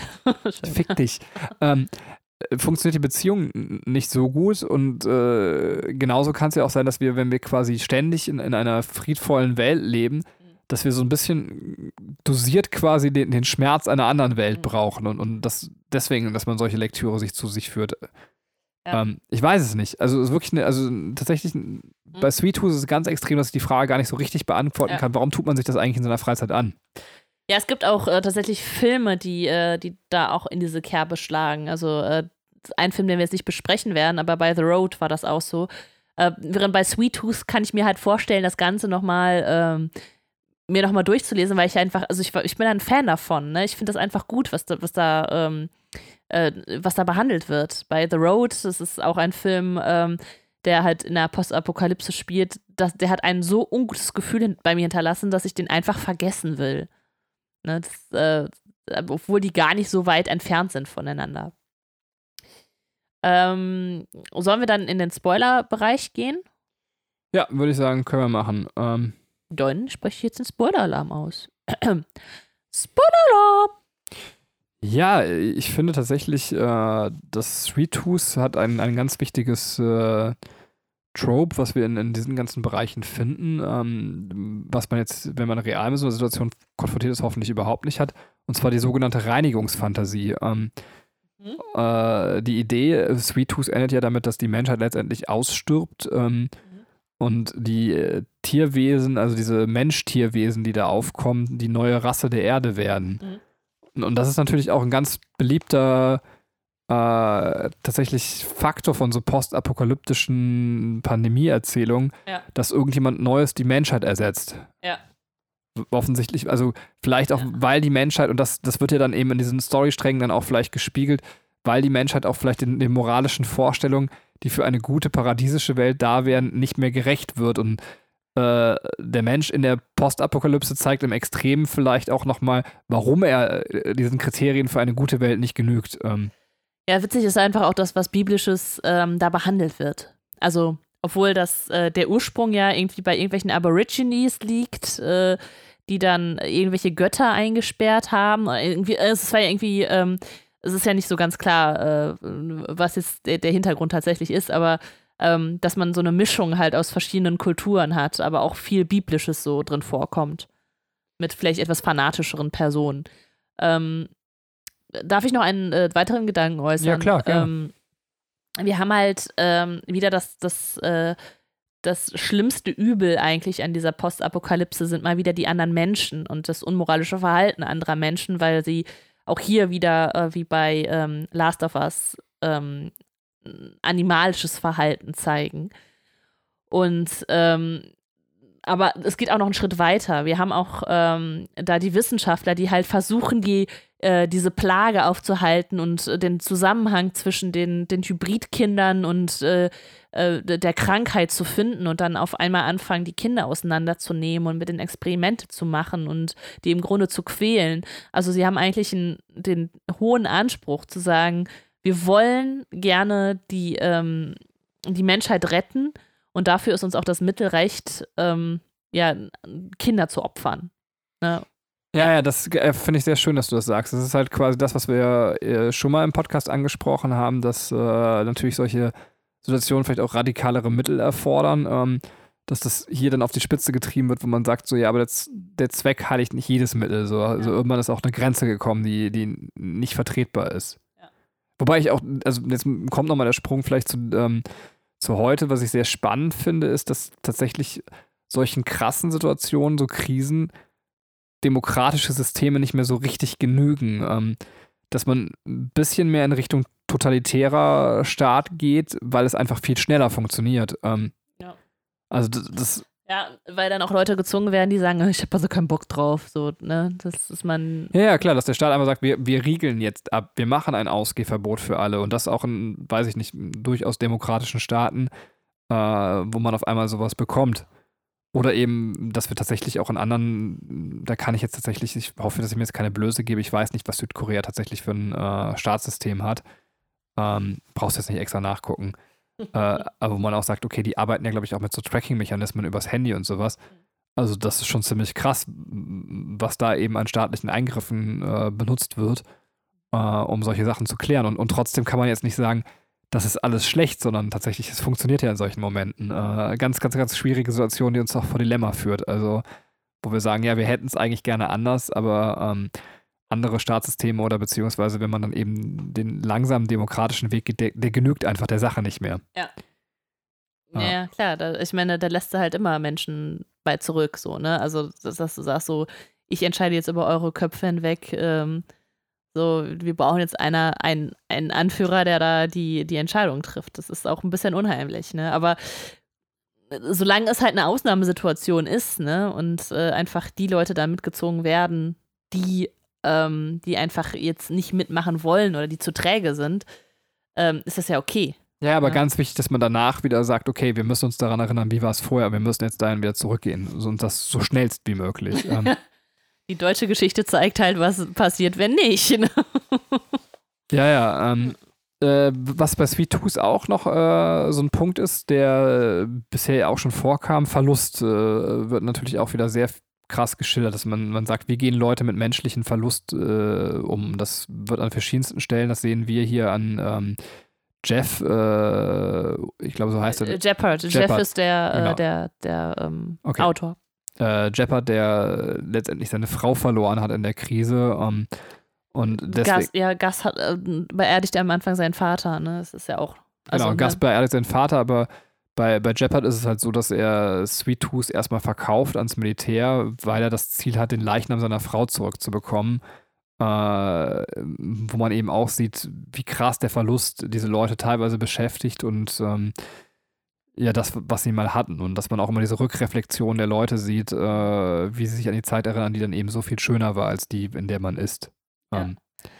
Ähm, Was vielleicht auch nochmal wichtig ist, dass, ähm, dass hier im Endeffekt äh, Liebe die Lösung ist. Also das könnten wir auch nochmal vielleicht auf die anderen Medien ähm, uns anschauen. Also bei dem, ähm, bei dem Brettspiel jetzt nicht. Bei Last of Us ist Liebe eine Lösung und zwar um Ellie zu retten. Und hier ist halt die Lösung, dass äh, Gus und Jeppard äh, eine, auch eine äh, Vater-Sohn-Beziehung halt eingehen und im Endeffekt ähm, durch die Liebe zueinander auch einen Weg daraus finden. Und ähm, Gus auch äh, ein Mädchen kennenlernt äh, auf seiner Reise und auch da halt seine, seine Kraft halt rauszieht aus, aus der Beziehung zu ihr. Ja, wobei ich bei The Last of Us nicht sagen kann, ob Liebe eine positive Lösung ist. Das lässt The Last of Us ja irgendwie sehr geschickt offen. Also Ja. man empfindet das als Spieler nicht bedingungslos positiv. Das, Ähm, das, das stimmt. Und äh, da ist halt auch wiederum, und deswegen, also einfach weil die Story bei Last of Us so stark ist, ähm, finde find ich auch mal sehr interessant, wie es dann weitergeht beim zweiten Teil. Aber jetzt äh, springen wir gerade zurück und wir wollen eigentlich nach ja, vorne. ich, ich wollte noch, weil du eben diesen Punkt mit der Liebe eingeschoben hast, davor noch was zu sagen. Dieser, dieses Verlustding ist tatsächlich, wenn man sich fragt, warum habe ich mir das früher angeguckt? Keine Ahnung. Auch da war es für mich schon sowas, was wir eben gerade schon besprochen haben, was, was recht grenzwertiges, was immer weh tut, wenn man sieht, dass Leute so Flashbacks haben in, in der Zeit, in der sie glücklich waren. Und dann sieht man, glaube ich, auch Jeppard mit, mit der schwangeren Frau, die war nämlich auch noch schwanger. Mhm. Ähm, und das ist was, was ich sage, gerade in so einer Situation, die jetzt so psychisch belastend ist wie die um uns herum, Mhm. ich glaube, jetzt könnte ich mir das gar nicht mehr, also ich, ich könnte es gerade gar nicht lesen. Also ich müsste es weglegen, weil ich äh, Mhm. äh, zu viel Angst hätte, selber genau solche schlimmen Dinge durchleben zu müssen und genau, also ich könnte mich jetzt zu sehr in diese Person eindenken. Ich hatte schon vorher, dass das für mich ein Grenzverhalten war, wo ich sagen musste, immer wenn ich sowas sehe, jemand hat alles gehabt in seinem Leben, war sehr glücklich und verliert dann Mhm. und erinnert sich daran. Das war was, was mich sehr, sehr belastet hat und, und jetzt ist es äh, tatsächlich was, wo ich gerade, glaube ich, sagen würde, das würde gerade über meine Grenzen gehen. Ähm, Ja, verstehe ich. Verstehe ich. Kann ich so unterschreiben. ähm, sollen wir weitergehen? äh, zum nächsten Medium meinst du? Ja. Oder möchtest du noch irgendwas äh, zu Sweet Tooth loswerden? Außer, dass es ein sehr, sehr guter Comic ist, äh, den wir sehr empfehlen, wenn man äh, auch Brutalität ab kann. Ich, ich, es ist, ich habe es wirklich, es ist nicht lange her, dass ich es gelesen habe und trotzdem erinnere ich mich nicht mehr ganz. Ich glaube aber, dass auch, wie die Krankheit verbreitet wird, wäre eigentlich ganz interessant, sich das bei Sweet Tooth jetzt nochmal anzugucken, äh, weil ich glaube, es geht mit ganz viel menschlicher, direkter Warnung einher und es findet ja, glaube ich, man trifft so eine Antarktis oder irgendwo quasi, wo es super kalt ist, auf jeden Fall auf äh, den Ort, wo eben diese Krankheit startet. Äh, die Frage wäre also, ob das auch hier mit ein bisschen menschlicher Disziplin wäre es, glaube ich, vermeidbar gewesen, dass sich diese Krankheit verbreitet. Aber sicher bin ich mir nicht mehr, wie das bei Sweet Tooth erzählt wird. Ähm, Ich glaube, äh, tatsächlich, bei mir ist es auch so ein bisschen länger her, deswegen ähm, mag ich nicht drüber spekulieren, aber ich glaube, es geht da auch noch von äh, eine wissenschaftlichere Basis aus. Also es, äh, da nimmt es seinen Ursprung, das war irgendwie in der Vergangenheit, aber es wird dann nochmal aufgegriffen. Weil Sweet Tooth ist ja auch ohne Bauchnabel. Das heißt, er wurde nicht geboren, er wurde wissenschaftlich gezeugt. stimmt, stimmt. Ja, und äh, aber wie der zu, konkrete Zusammenhang war, ähm, da müsste ich auch nochmal in das Buch tatsächlich reingucken. Also, wenn du willst, kommt jetzt dann der Endspoiler-Alarm. Endspoiler-Alarm! Wolltest du jetzt schon sagen? Das haben wir ihn zweimal drin, ist auch gut. Ja, ich äh, habe immer noch keine Ahnung, was unser nächstes Medium ist, aber ich gehe davon aus, es ist äh, Planet der Affen, Mhm. Prevolution. Ist Mhm. Prevolution auch richtig? Ähm, Ja, Pre-Volution oder Prevolution? Das, das weiß ich nicht genau, aber ähm, ja, der Titel ist auf jeden Fall richtig. soll ich kurz erzählen, worum es bei Planet der Affen Prevolution geht? Sehr gerne. Der Film stammt aus dem Jahre 2011. Elf. Wolltest du mir gerade an deinen Fingern zeigen, elf? Das wird ein Ja, bisschen ich schwer. wollte Da- zweimal eins machen. Da muss man schon extrem dumm für sein. So. Ich zeig dir jetzt mit den Fingern elf. Aber man muss auch extrem dumm dafür sein, wenn man für seinen eigenen Podcast solche Sachen nicht raussucht. Nein, aber ich hatte wirklich heute wichtige Dinge zu tun. Ähm, deswegen war Katrin so nett, hat äh, einen Teil der Vorbereitung übernommen. Dankeschön, liebe Frau. Lehrer der Freiheit mm, hat wichtige Dinge zu tun. Mm. Was heißt frei? Bitte, bitte, also äh, suggeriere Deutschland nicht, dass, dass wir Lehrer, das finde ich auch nicht richtig, hier gerade nicht unseren Job machen, sondern tatsächlich äh, sitzen wir, also ich möchte jetzt uns nicht rehabilitieren, weil ich finde, wie gesagt, wir haben eine sehr angenehme Lage ähm, äh, und wir sind ausnahmsweise mal nicht das leidige Volk, aber ich, wir geben uns trotzdem sehr, sehr viel Mühe, wie wir die Kinder irgendwie gerade unterstützen können und wie wir denen Aufgaben geben können, die weiterbringen und ähm, auch moralisch unterstützend. Also es ist nicht Ja. so, dass, dass einem das scheißegal ist, dass man zu Hause sitzt und denkt, geil, ich habe schulfrei. Und ich möchte dieses Bild auch gerade wirklich nicht. Äh, Du hast recht, ich, ich wollte es halt als Ironie sagen, aber es, wenn man jetzt nicht drin steckt, dann kann man das, äh, kann man das natürlich so sehen. Ähm, danke, dass du mich korrigiert hast. nee, das ist einfach, weil ich, glaube ich, persönlich in dem Fall zu nah dran bin, um, um Witze drüber zu machen, weil ich auch einfach weiß, äh, dass ich in dieser Zeit trotzdem auch für junge Menschen eine Verpflichtung habe und sei es auch eben auch nur stützend da zu sein. So. Mhm. Ähm, ja, also äh, Planet der Affen Revolution von 2011. Äh, es geht darum letztendlich, dass äh, ein, ein Mann in einem Labor versucht, ein Anti-Alzheimer-Medikament zu entwickeln, was an Affen getestet wird. Und dieses Medikament hat äh, den netten Nebeneffekt, dass es intelligenter macht. Ähm, und äh, das Medikament ist auch so weit, dass es letztendlich äh, jetzt an Menschen ausprobiert werden soll. Aber das Problem ist, der Affe an dem die Tests gelaufen sind, wird im letzten Moment sehr, sehr aggressiv, ähm, äh, sodass er so ausrastet, sich befreien kann und sogar noch die Präsentation stört, wo letztendlich die äh, Käufer gefunden werden sollen. Ähm, und daraufhin werden dann halt alle Affen dem Labor umgebracht. Äh, Da der Pfleger, der aber alle Affen umbringen muss, nicht so richtig Bock hat, äh, alle Affen umzubringen, weil was bis da noch keiner wusste, der Affe ist so aggressiv geworden, äh, weil er schwanger war. Also es war eine Äffin. Gibt es das Wort Äffin? Eine, Aff Affenfrau. eine Affenfrau. Oh Gott, wie Ähm, ist denn eine weibliche Affe? Wie heißt das denn? Ist egal. Der Pfleger, der auf jeden Fall ähm, alle Affen umbringen sollte, hat einen Affen nicht umgebracht, und zwar das Baby. Und äh, sagt dem Typen, der das Medikament entwickelt, so: Alter, entweder nimmst du das Baby jetzt ein paar Tage und wir überlegen uns eine Lösung und ähm, oder du bringst es jetzt selber um und legst ihm so eine Todesspritze hin. Und der Typ hat äh, tatsächlich nicht das Herz, den Affen umzubringen und nimmt ihn mit nach Hause. Ähm, und ja, äh, zieht den Affen bei sich mit seinem Alzheimer-Vater auf. Äh, der Affe kriegt den Namen Caesar und hat erstaunliche Intelligenz. Ähm, ja, und von da aus nimmt die Geschichte eigentlich äh, seinen Lauf. Ich finde, wenn ich jetzt hier mehr erzähle, bin ich schon fast durch durch den Film. Ähm, oder würdest du noch was sagen? Ja, nee, nee, es ist, es ist einfach äh, unfassbar witzig, weil du den Anfang super detailliert erzählt hast und dann so mittendrin quasi abbrichst und sagst, dann nimmt die Geschichte ihren Lauf. Ja, das ja, Problem ist, das werden wir gleich, also es ist ein Film, was heißt das, das Problem? Wir haben den Film ja ausgewählt, weil wir ihn sehr gerne mögen. Ähm, mhm. Der Film hat, äh, finde ich, sehr wenig Story, aber ist ein sehr, sehr guter Film, meiner Meinung nach. Ähm, mhm. Äh, ja, und wir haben auch noch bis jetzt gar nicht erklärt, wie es überhaupt mit dem Pandemiegeschehen zusammenhängt. Ähm, ja. Äh, ja. Also vielleicht ist es einfach nur wichtig, dass da eins passiert und wir in diesem Film uns die Zeit vor der Pandemie angucken. Also es ist, ähm, es, es, läuft im Grunde auf eine Pandemie hinaus. Ähm, wie das passiert, das wird erst im Laufe des, des Films klar und äh, eigentlich am, am, Ende erst deutlich. Deswegen würde ich das in den Spoiler-Alarm packen. Ähm, nur es ist, ähm, ich würde sagen, dadurch, dass man ähm, kulturell bedingt vielleicht auch den, äh, durch den Titel Planet der Affen schon weiß, ähm, also. Ja, du willst sagen, letztendlich können wir auch direkt in den Spoiler-Teil gehen. Das machen wir jetzt auch einfach. Äh, oder das wolltest du sagen, oder? Also, ja, nee, also dass, dass, man halt schon so ein gewisses Vorwissen halt mitbringt, auch wenn man den Film noch nicht gesehen hat. Also, ähm, weil ich meine, der, der erste Planet der Affen ähm, ist 1968 halt rausgekommen und äh, da weiß man halt, dass ähm, ja, wohl soll ich es einfach, ich erzähle das einfach im Spoiler-Alarm, damit man, äh, falls jetzt noch irgendwer sagt, ich will mir unbedingt mal die Trilogie angucken und ich weiß nichts über Planet der Affen, ähm, nimmt man vielleicht auch ein bisschen Überraschung weg. Ja, also da wir aber jetzt nicht viel zu unseren Leitfragen sagen können, möchtest du allgemein nochmal, bevor wir in den Spoiler-Teil gehen, Werbung für den Film oder nicht Werbung für den Film machen, warum man sich diesen Film angucken sollte?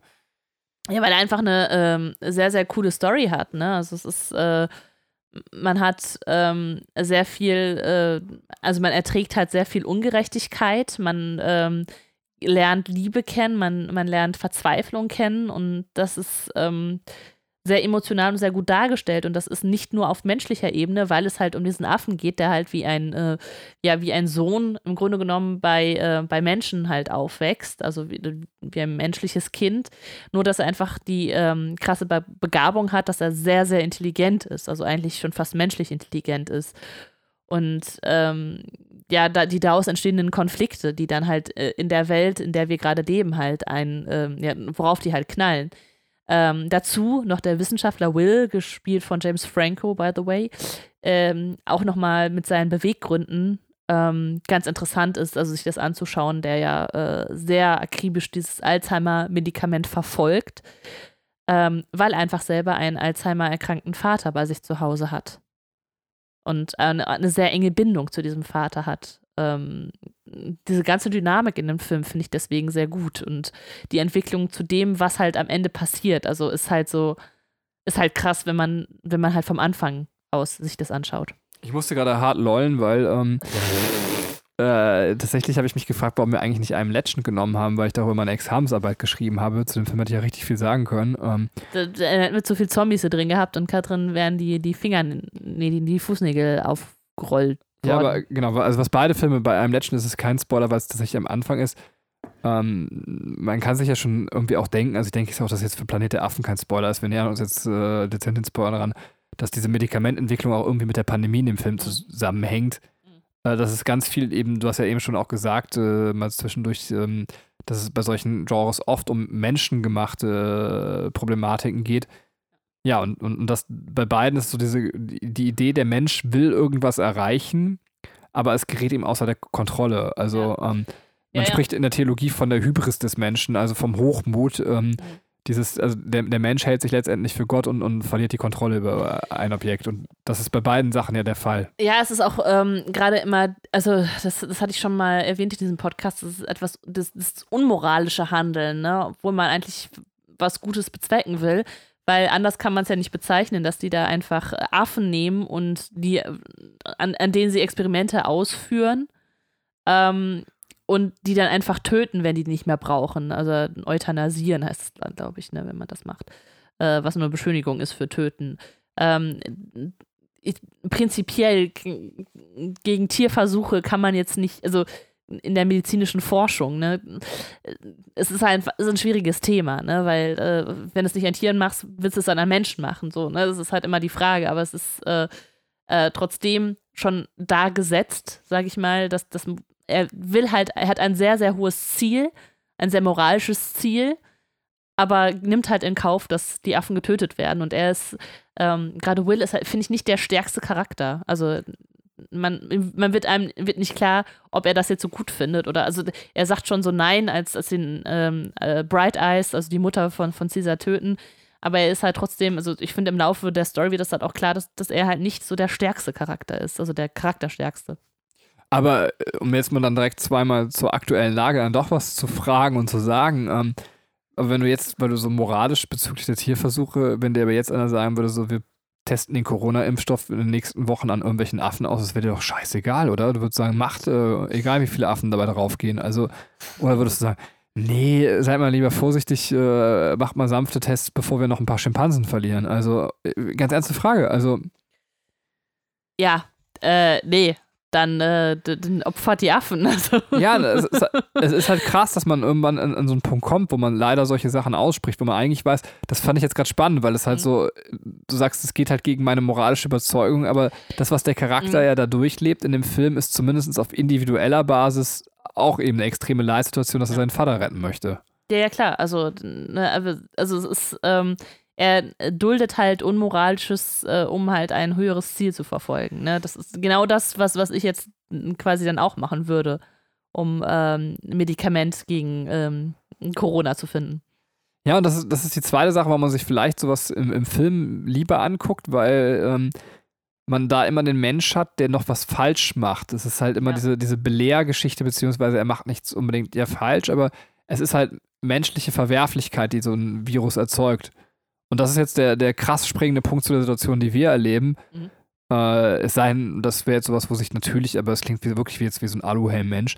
Rein theoretisch gesehen können sich ja noch irgendwann herausstellen, woher das Virus dann doch kommt und dass es da doch irgendwie auch menschliche Gründe für gab. Mhm. So bisher wissen wir das nicht. Es scheint irgendwie ein natürlich entwickeltes Virus zu sein. Mhm. War mir auch gar nicht so krass selber bewusst als Normalsterblicher, dass sowas einfach mal passieren kann.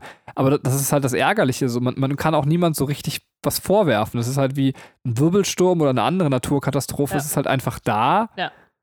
Während es halt, wie gesagt, in der Literatur oder im Film dann so eine, mit so einer moralischen Komponente irgendwo noch verbunden ist, während man hier nur sagen kann, ja, es ist einfach nur Pech. So, ja. Ende. Ja. Was Tieferes haben wir nicht zu sagen. Und es wird noch cooler als Pech. Es, also, das ist natürlich dann auch äh, in der Literatur auch so, aber es entscheidet auch nicht darüber, wen es trifft oder wen es nicht trifft. So, es, es macht einfach. Es ist, dem ist der mhm. Umstand, ob Leute gerade vorher Leid erlebt haben, wie arm, wie reich sie sind, ob sie gerade glückliche Partner sind, so ja. letztendlich völlig egal. Alter spielt vielleicht irgendwie eine Rolle, aber das ist äh, auch einer der wenigen Faktoren. Ähm, aber das hat überhaupt nicht mit irgendeinem tieferen Sinn oder irgendwas zu tun, sondern es ist halt einfach völlig willkürlich. Ähm, ja.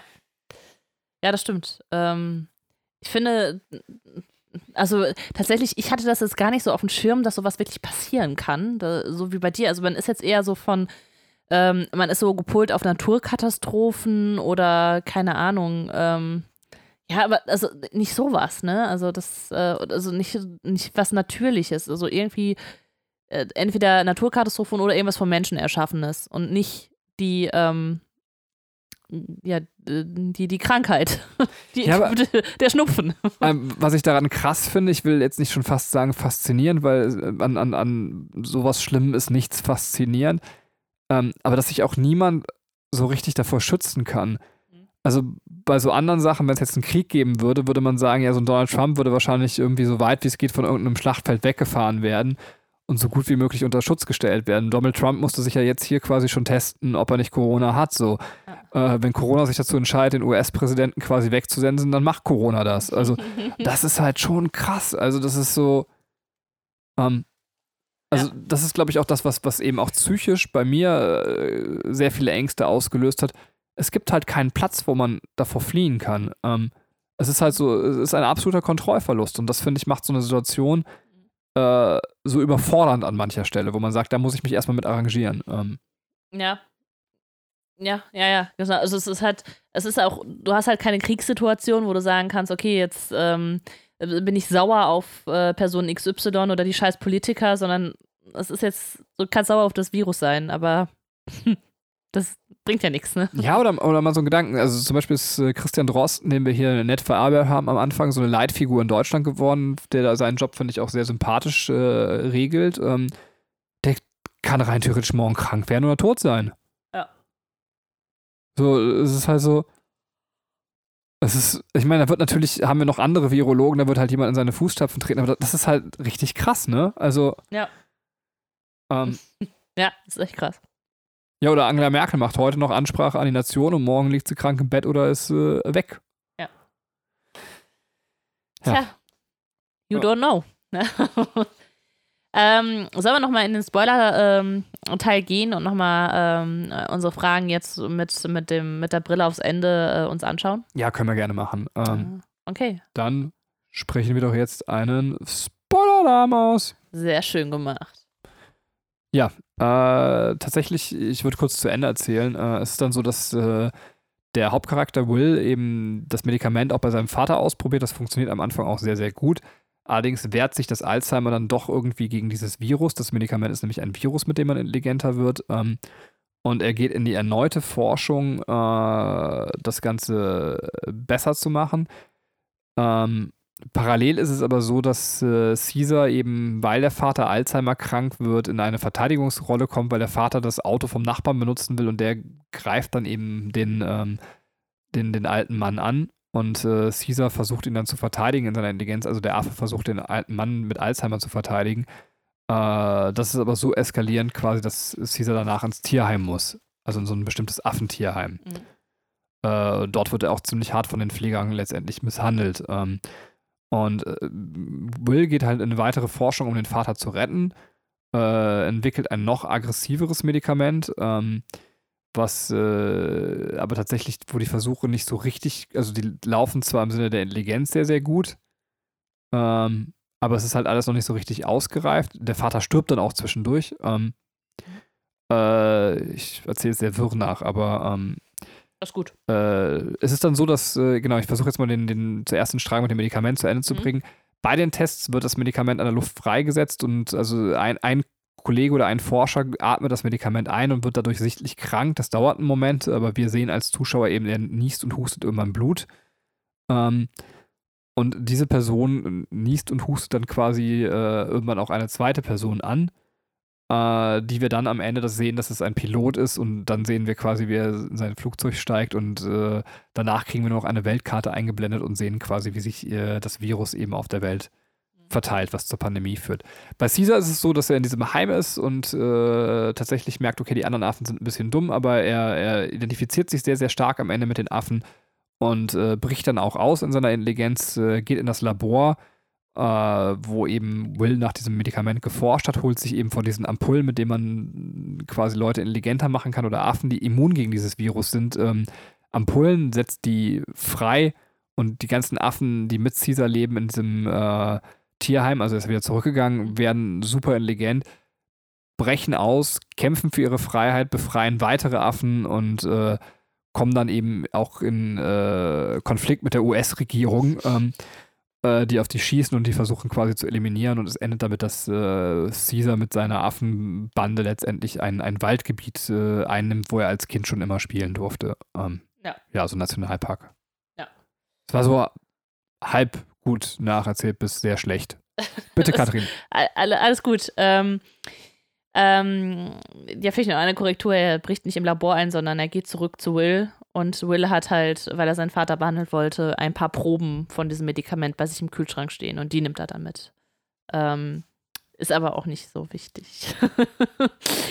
ähm, äh, ja, äh, es ist, ähm, was ich bei, bei Caesar so spannend finde, ist seine Entwicklung. Ähm, erstmal, er handelt eigentlich nur aus Liebe. Also er ist ähm, sehr intelligent, aber er ist halt nicht aggressiv. Also es wurde ja nachgesagt, dass dieses Medikament aggressiv macht. Und das tut es halt kein bisschen, weil Caesar nicht aggressiv ist. Er ist halt, er will eigentlich nur sein Ziel verfolgen, nach Hause zu kommen und eine Familie zu haben. Ähm, er sieht halt, äh, dass, dass ein Hund an einer Leine geführt wird und Caesar wird auch an einer Lei- Leine geführt. So. Und er, er, er will sich davon lösen, weil er halt so intelligent ist, ähm, dass er auch nicht mehr diesen Status eines Haustiers haben will. Ähm, und er erreicht dann seine Ziele, indem er sich halt ähm, ja selbstständig macht. Also er äh, äh, entwickelt sein Selbstbewusstsein halt immer weiter, sodass er halt die Verantwortung dafür trägt, dass er sagt, ich mache andere Tiere intelligent. Ähm, ich entscheide.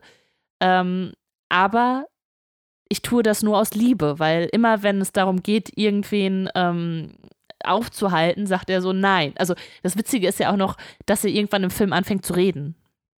Und dir das als Zuschauer gar nicht so verkehrt vorkommt, weil du seine Entwicklung siehst. Und äh, als gerade dieser, dieser Endkampf auf dieser Brücke stattfindet, ist es halt auch so, dass er dann ähm, immer eingreift, wenn, wenn die Affen Menschen angreifen wollen. Und dann sagt er so, er will das nicht. Also er hält das, er hält sie davon ab. Ähm, Schlüsselszene ist dann noch zum Schluss, wie äh, Will und, und Caesar sich halt treffen im Wald und Will sagt, ey, das muss aufhören, komm mit nach Hause. Und, und Caesar sagt ihm, er ist jetzt zu Hause, weil dieser Wald halt sein Zuhause ist. Also er hat sich dann ähm, von den Menschen distanziert, witzigerweise, die total unmenschlich sind, die ihn alleine zurücklassen, die ihm ähm, verachten. Es gibt Tom Felton, der arme Kerl, den wir als Draco Malfoy kennen, spielt in diesem Film mit und er ist dieser, dieser ekelhafte Zoowärter, der die Affen einfach nur quälen will und Spaß daran hat. ähm, ja, äh, ne, und äh, der kriegt auch sein Fett weg, indem er halt äh, äh, ja, Caesar eigentlich mit seinem Elektrostab da angehen will und Caesar macht ihm nass und dadurch kriegt er einen Schock und stirbt. Du möchtest was sagen, Benny? Ja, es ist halt das, was wir heute auch schon mal hatten, wieder dieses, dieses Reinigungsmotiv. Also, dass wir sagen, okay, ähm, die etwas, äh, also hier ist es nicht die komplett verkommene Menschheit, äh, wird letztendlich ausgetauscht gegen, aber zumindest ist die Menschheit mit, mit sichtlichen Problemen, mhm. wird letztendlich jetzt ausgetauscht gegen eine neue Rasse, die ähm, äh, sich jetzt bewahrheiten darf. Ja. Und, und da sehen wir mit Caesar zumindest den Prototyp dieser Rasse, ähm, wo, man sagen kann, ja, zumindest einer von denen bringt das Potenzial auch mit, dass sie es verdient hätten, dass sie anstelle der Menschheit jetzt den Planeten äh, einnehmen könnten. Ja, auch witzig, dass hier Intelligenz und moralisches Bewusstsein zusammenlaufen, ne? Weil Caesar ist halt, äh, also man könnte auch sagen, vielleicht ist das sein, sein, sein tierisches Selbst, aber die Tiere sind ja auch aggressiv untereinander, also es ist eher die Intelligenz, die ihn dann halt zu diesem friedfertigen ähm, Anführer macht. Was ganz cool ist nebenbei, ich meine, es ist ja wahrscheinlich so obvious, dass man es nicht sagen muss, aber dass Evolution so ein bisschen umgedreht wird bei, ja. bei Planet der Affen. Also ja, und äh, gut, dass du sagst, weil da möchte ich einmal ganz kurz eingreifen, weil ich äh, das sehr interessant finde. Äh, es gibt halt sehr viele Querverweise zu dem alten Film. Den wollten wir uns mal antun, haben wir aber nicht geschafft, weil 1968 und die Tricktechnik war einfach auch noch nicht so weit. Aber es gibt, äh, also zum Beispiel ähm, die Mutter von Caesar Bright Eyes ist eine an, ganz klare Anspielung halt auf den alten Film, weil ähm, da ist es so, ähm, man, das muss ich auch noch kurz sagen, ähm, man sieht halt in Prevolution, dass Leute auf eine Ra Raumfahrt geschickt werden. Und das ist im alten Film, knüpft das nämlich an, dass Leute auf eine Raummission geschickt werden und auf einem fremden Planeten landen. Und da stellt sich ganz zum Schluss, Spoiler im Spoilerbereich, heraus, es ist die Erde. Und auf diesem fremden Planeten, das ist der Planet der Affen, leben halt intelligente Affen. Und äh, weil äh, der Protagonist äh, zuerst am Hals verletzt ist, kann, kann, er nicht reden, deswegen die denken die Affen, die Menschen sind halt dumm und sie können nicht sprechen. Und ähm, der Protagonist wird Bright Eyes genannt. Und das ist jetzt ja hier Caesars Mutter. Ähm, da ist es allerdings so, dass die Menschen die Erde ähm, aufgrund eines Atomkriegs quasi zerstören oder sich selber auslöschen. Und danach halt die Affen an die Macht kommen. Und äh, da gibt es die Leugner, die sagen, wir äh, stammen nicht von den äh, Menschen ab. So, ne? Also, dass man halt äh, wirklich dieses, ähm, dieses biblische Motiv nochmal mit drin hat, ähm, dass man äh, äh, da eine, eine, Evolution hat von, von Affen. Ja.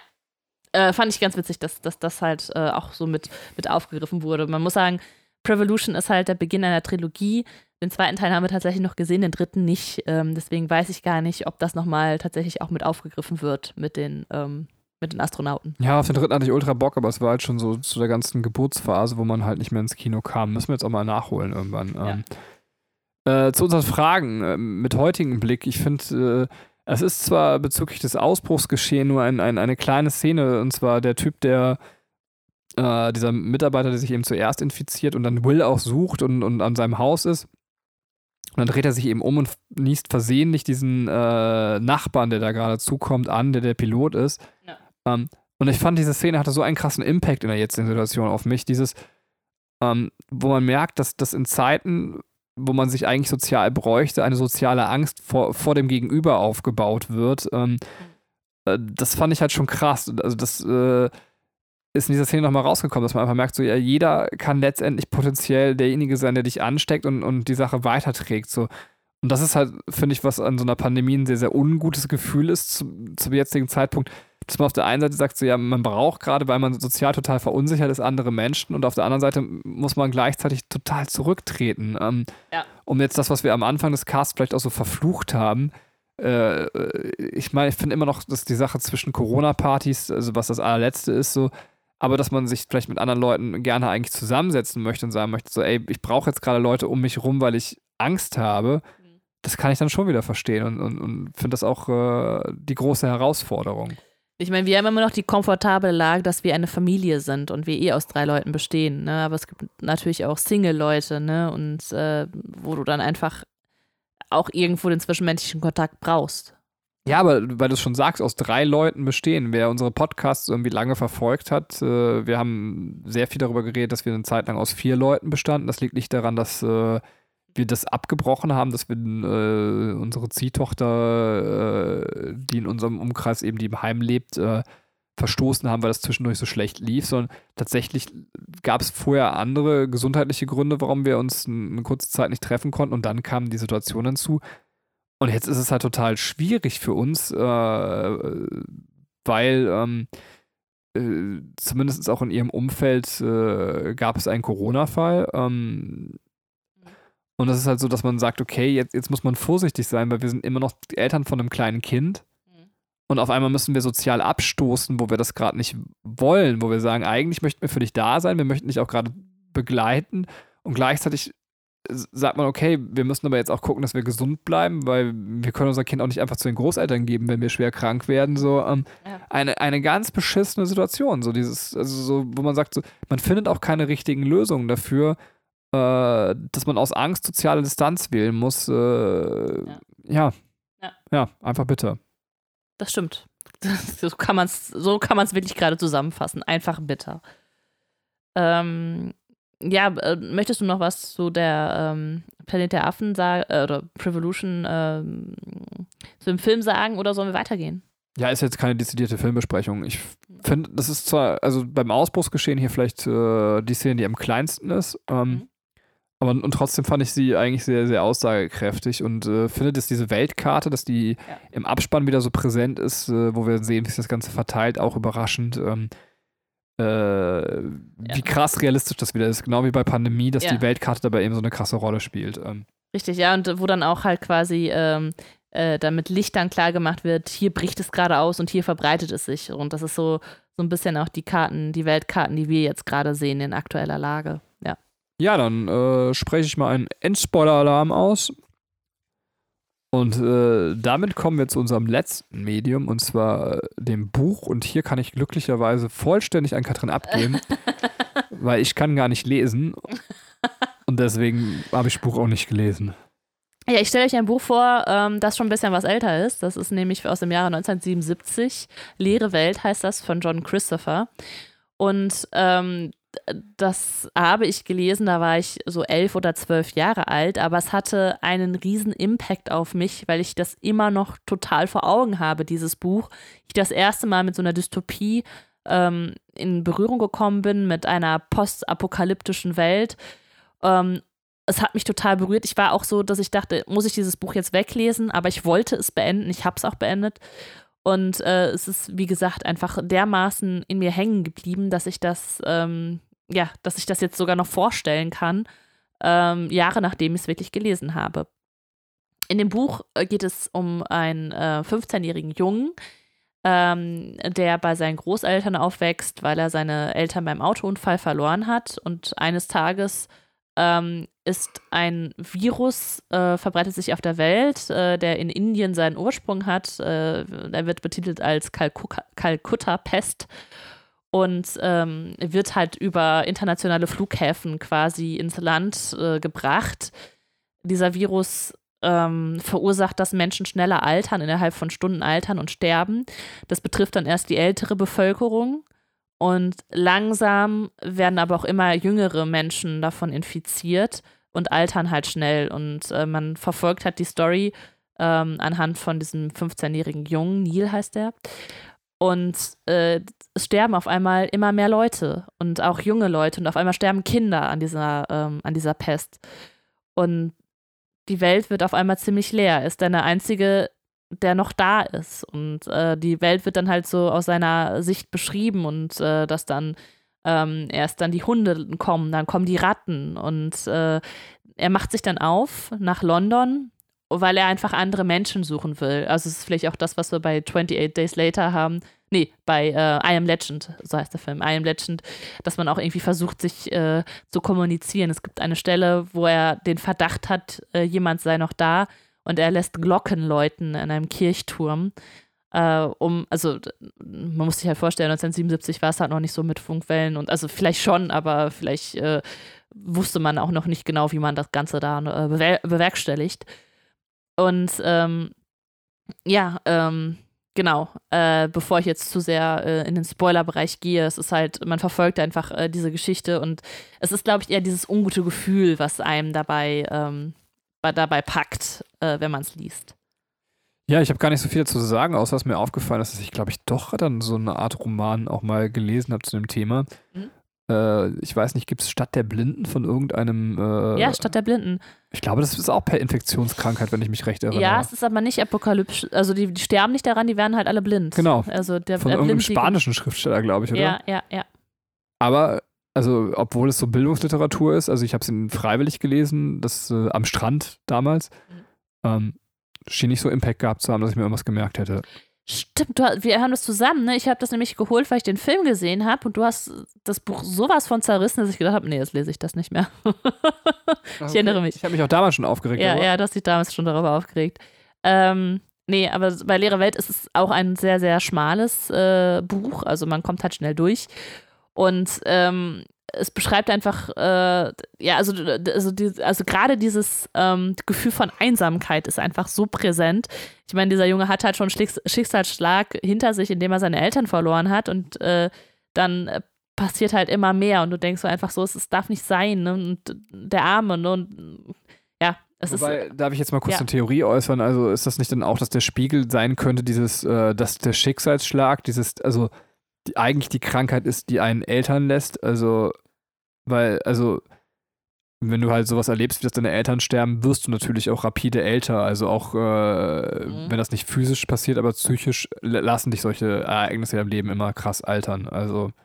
Ja, das stimmt. Also ich weiß nicht, ob, ob das vielleicht auch ein bisschen auf dem, in dem Buch gespiegelt werden könnte, dieses, also diese Metaebene. Ja, ja, oder natürlich kann das, wenn man es als Jugendroman äh, sich anschaut, auch wirklich so sagen, okay, ich fühle mich alleine, niemand versteht mich. So auf der Ebene äh, könnte man es natürlich auch deuten. Aber es, es, wird einfach eine krasse postapokalyptische Welt beschrieben und ähm, die dann halt gerade als Jugendlicher zu lesen und also wirklich das erste Mal damit in Berührung zu kommen, war schon sehr, sehr prägsam. Und das ist, ich meine, das Unheimliche an dieser Parallele ist halt, also was man noch parallel ziehen kann, ist jetzt auch, dass man sagt, okay, es betrifft erstmal nur alte Menschen keine Ahnung, wenn sich das Virus weiterentwickelt, man möchte gar nicht drüber nachdenken, kann das natürlich auch, also ich meine, ich spreche jetzt vom Corona, kann das natürlich auch sein, dass es dann auf Jüngere äh, äh, greift. Ja, wobei tatsächlich, bevor wir, also nicht, dass ich Katrin jetzt als falsch wissen, aber dann bevor wir jetzt irgendwie falsche Panik irgendwie bei den Menschen irgendwie ähm, beflügeln, nach meinem bisherigen Wissensstand ist es äh, so, dass eine Mutation keine Aussage darüber trifft, ob ein Virus tödlich oder äh, nicht tödlicher wird. Es kann sogar nicht tödlicher werden durch Mutation. Also Mutation ist nicht per se was Schlechtes. Also Viren mutieren halt einfach, das macht die Grippe auch ständig. Deswegen entwickelt man ähm, auch immer nur Prognoseimpfstoffe und muss dann auch gucken, wie gut ist der jeweilige Impfstoff in der Saison. Ja, es halt gibt, deswegen gibt es auch einfach jährliche Impfstoffe. Ne? Genau, es ist, glaube ich, einfach damit so ein Virus für sich selber sagt, meine Überlebenschance, weil Viren sind ja auch relativ dumm und bringen die ganze Zeit ihren Wirt um, ähm, äh, wird besser, deswegen quasi äh, mutiert es halt einfach. Ja. Ich wollte es nur sagen, nicht damit ja, man nachher irgendwie jetzt einer läuft und sagt, oh Gott, oh Gott, oh Gott. Ja. Ich habe was vom Mutieren gelesen. Ähm, das passiert auch jetzt schon mit dem Coronavirus, dass es in Mutationsphasen ist. Was wahrscheinlich, also ich bin jetzt auch kein Virologe, aber wenn das Coronavirus uns dauerhaft begleiten wird, werden wir halt jedes Jahr die Grippe und die Corona-Impfung machen müssen. Ähm, ja. Gibt es da immer einen Doppelpack. Ja. Juhu. Hoffen wir mal, dass es so ist, dass es irgendwann einfach nur noch ein böser Traum ist, wo wir dann sagen, oh, jetzt müssen wir wieder Grippe und Corona-Impfung ja, machen. Ja, ja. Da, da so wird es sein. Die, die, Menschheit ist halt sehr zäh. Die wirst du nicht so schnell los. Ja, willst du den Spoiler-Teil, also oder vielleicht auch noch die Frage beantworten? Mhm. ähm, du hast ja jetzt ein bisschen darauf, was hat es mit der jetzigen Situation zu tun? Hast du auch noch, erinnerst du dich daran, warum du das Buch damals gelesen hast? Ich weiß es nicht mehr. Also ich weiß nur, dass ich, ähm, dass ich echt gezweifelt habe, ob ich es weiterlesen soll, weil es in mir halt ein so ungutes Gefühl ausgelöst hat. Ähm, es, es war, ähm, es, es gab damals so eine Zeitung, hieß das Bücherigel oder irgendwie sowas, äh, wo man halt äh, Jugendbücher bestellen konnte und dann hatte ich mir das irgendwie rausgesucht. Ich weiß allerdings auch nicht, was meine Motivation dahinter war, dieses Buch zu lesen. Eventuell hat es irgendjemand äh, empfohlen, weil das war ja auch schon, ähm, als, als ich zur Schule da gegangen bin, war das ja schon, schon sehr alt. Ähm, aber ich habe noch, ich habe auch noch dieses Bild genau vor Augen. Ich weiß noch genau, wie das aussah. Es war wirklich äh, sehr, sehr prägsam für mich, ja. Ähm, was hat das mit der jetzigen Situation zu tun? Ja, bis äh, auf die Arte-Infektion würde ich sagen, äh, nicht so viel, weil ich nicht denke, dass Corona uns in der Art auslöschen wird. Ähm, ja, genau. Wenn es uns doch auslöscht, dann sage ich dir am Ende, habe ich doch gesagt. Wäre aber gar nicht schlecht, ne? Der war nicht schlecht. Ich spreche noch einen kurzen Spoiler-Alarm aus, äh, weil es eventuell gibt es ja den einen oder anderen da draußen, der noch vorhat, dieses Buch zu lesen. Ähm, deswegen ähm, gibt es jetzt noch einen letzten sehr kleinen Spoiler-Alarm. Spoiler-Alarm! Ähm, ja, indem ich nochmal kurz sage, wie das Buch endet. Und zwar findet Neil noch andere Personen in London, zwei Mädchen, ähm, wo er die eine total toll findet und die andere sehr eifersüchtig ist auf die Beziehung zwischen den beiden und sich da halt nochmal so ein Konflikt entwickelt. Aber ähm, ja, d- im Endeffekt äh, doch er und das Mädchen, äh, in das er sich verliebt hat, die bleiben dann zusammen. Also äh, endet dann relativ unspektakulär eigentlich. Äh, aber hier war auch mehr wieder das, äh, der Weg das Ziel. Ähm, ja, mehr würde ich gar nicht in diesen Spoiler-Alarm reinpacken, weil ich äh, tatsächlich äh, gar nicht mehr so viel zu diesem Buch zu sagen habe. Okay, gibt es noch was zur Befragung, also, also noch nach dem Spoiler wahrscheinlich auch nichts mehr zu unseren beiden Fragen zum Beantworten, oder? Ähm, Nee, nee, tatsächlich nicht. geil, dieser Spoiler-Teil war so kläglich wie meine Leistung beim Sex. ich, ich weiß ich nicht, dachte Und, und sie lacht und sie weint gleichzeitig, weil sie mit mir verheiratet ist. Ähm, äh, möchtest du einen End-Spoiler-Alarm nochmal kurz machen? Okay, nach 10 Sekunden. End-Spoiler-Alarm. Okay. Für die, die den Spoiler-Teil nicht gehört haben, er war lächerlich. ich schiebe mich ein bisschen. Ähm, ja, äh, damit sind wir jetzt durch. durch Warte, ich sag äh, dir das gleiche, wie du es mir dann auch sagst, aber es war nicht so schlimm. Mach dir keine Gedanken. Passiert jedem Mal. Hier. ähm, ja, da, das heißt, wir sind jetzt tatsächlich äh, durch alle unsere Medien durch, die wir uns rausgesucht haben. Aber haben wir unsere Frage befriedigend beantworten können? Warum haben wir uns in unserer Freizeit mit solchen Szen- Settings quasi und Szenarien auseinandergesetzt früher? Ähm, also ich finde, was, was wir heute dabei empfinden und, und Mhm. den Spiegel finde ich, das ist mir relativ klar geworden, aber also ich würde, also vielleicht kurz, was ich sagen würde, einer der Gründe ist sicherlich psychologische Studie. Ähm, Mhm. dass man, dass es immer um die Abgründe der Menschheit auch in solchen Szenarien geht äh, und, und vielleicht auch die Hoffnung, äh, dass irgendwas Besseres quasi die Menschen äh, ersetzt. Also, Ja. also um es letztendlich mal vielleicht mit einem Song, der jetzt gerade nicht um Pandemien geht, zu sagen, hurra, hurra, die Welt geht unter von KIZ, wo es ja auch nochmal ganz klar geht, um die Utopie, es geht nicht um den Weltuntergang, sondern um die Utopie, wie die Welt einfach besser sein könnte. Ja, richtig. Ähm, wir haben durch Pandemien auch nochmal äh, moralische Konfliktsituationen aufgebaut, die wir nochmal ganz anders bewerten können als ähm, im norm normalen oder alltäglichen Leben. Ähm, und ja, und vielleicht nochmal als zusätzlichen Punkt, äh, um halt Spannung und ähm, Zeitdruck aufzubauen.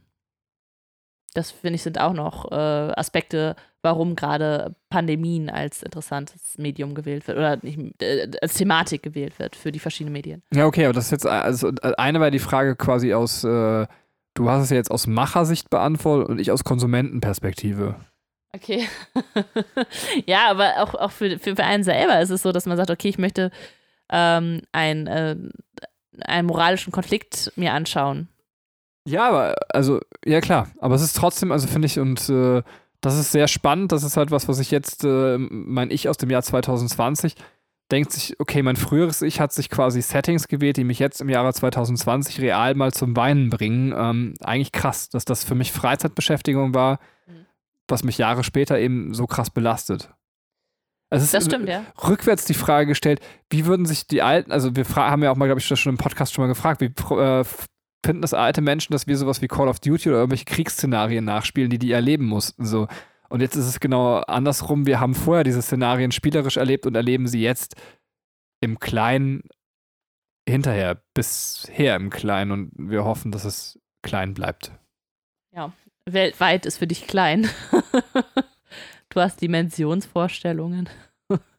Ja, ja, wobei man jetzt sagen muss, wir sind ja jetzt äh, im Vergleich, ich weiß nicht, äh, wo wir mittlerweile bei den weltweiten Infizierten an sind, ob sind wir schon bei 200.000 Infizierten angekommen auf der ganzen Welt? Ähm, ja. Okay, also wir sind jetzt bei 200.000 Infizierten, aber alleine für Deutschland, wenn es jetzt so weitergeht und man das nicht in den Griff bekommt, rechnet man damit, dass es in den nächsten drei, Minuten, äh, drei Monaten um die 10 Millionen werden können. Und wenn man jetzt überlegt, okay, ähm, wir sind jetzt bei 200.000 angekommen auf der ganzen Welt, aber Experten halten es für möglich, dass wir in drei Monaten 10 Millionen Infizierte in Deutschland haben, hm. dann ist das jetzt noch ein Witz im Vergleich zu dem, was noch kommt. Das stimmt. Also, ähm, das Beste hoffen und äh, ja. keine Panik haben und äh, Humor nehmen. Ja, Humor nehmen. Nimmer, Humor nehmen. Nimmer Humor. Die Delfine sind noch da, don't panic. wow. äh, das war jetzt äh, sehr schön. Wir können ja irgendwann mal einen Podcast zu Per Anhalter durch die Galaxis oh, machen. Ich weiß nicht, ob das Galaxie oder Galaxis heißt. Galaxis. Bist du dir sicher oder sagst du es einfach nur so? Ähm, äh, ist das so eine Glaubensfrage oder ist das so eine, so eine festgelegte Wissensfrage? Äh, Galax Planet Galaxis. Planet Galaxie. Nee, Galaxis. Hitchhiker, Hitchhiker's Guide to, Through the Galaxy den deutschen Angeln? Egal, ich, wir checken das bis zu dem Cast, würde ich sagen. So, liebe Hörerinnen und Hörer, ähm, bleibt gesund, passt auf euch auf und äh, wir hoffen, dass äh, niemand äh, schlechte Schicksalsschläge erfährt. Ähm, ja, also von daher, ähm, das sind sehr, sehr ernste Worte irgendwie zur Verabschiedung, aber äh, wir wünschen euch eine gute Zeit und äh, beim nächsten Mal hören wir uns komplett wieder Corona-frei. Wahrscheinlich noch nicht auf der Welt, aber Podcast-themenmäßig äh, machen wir jetzt unbeschwert weiter, weil wir einfach denken, man braucht einfach mal auch Ruhe von diesem Thema. Bis dann. Tschö. Also bleibt gesund. Bis dahin und tschüss.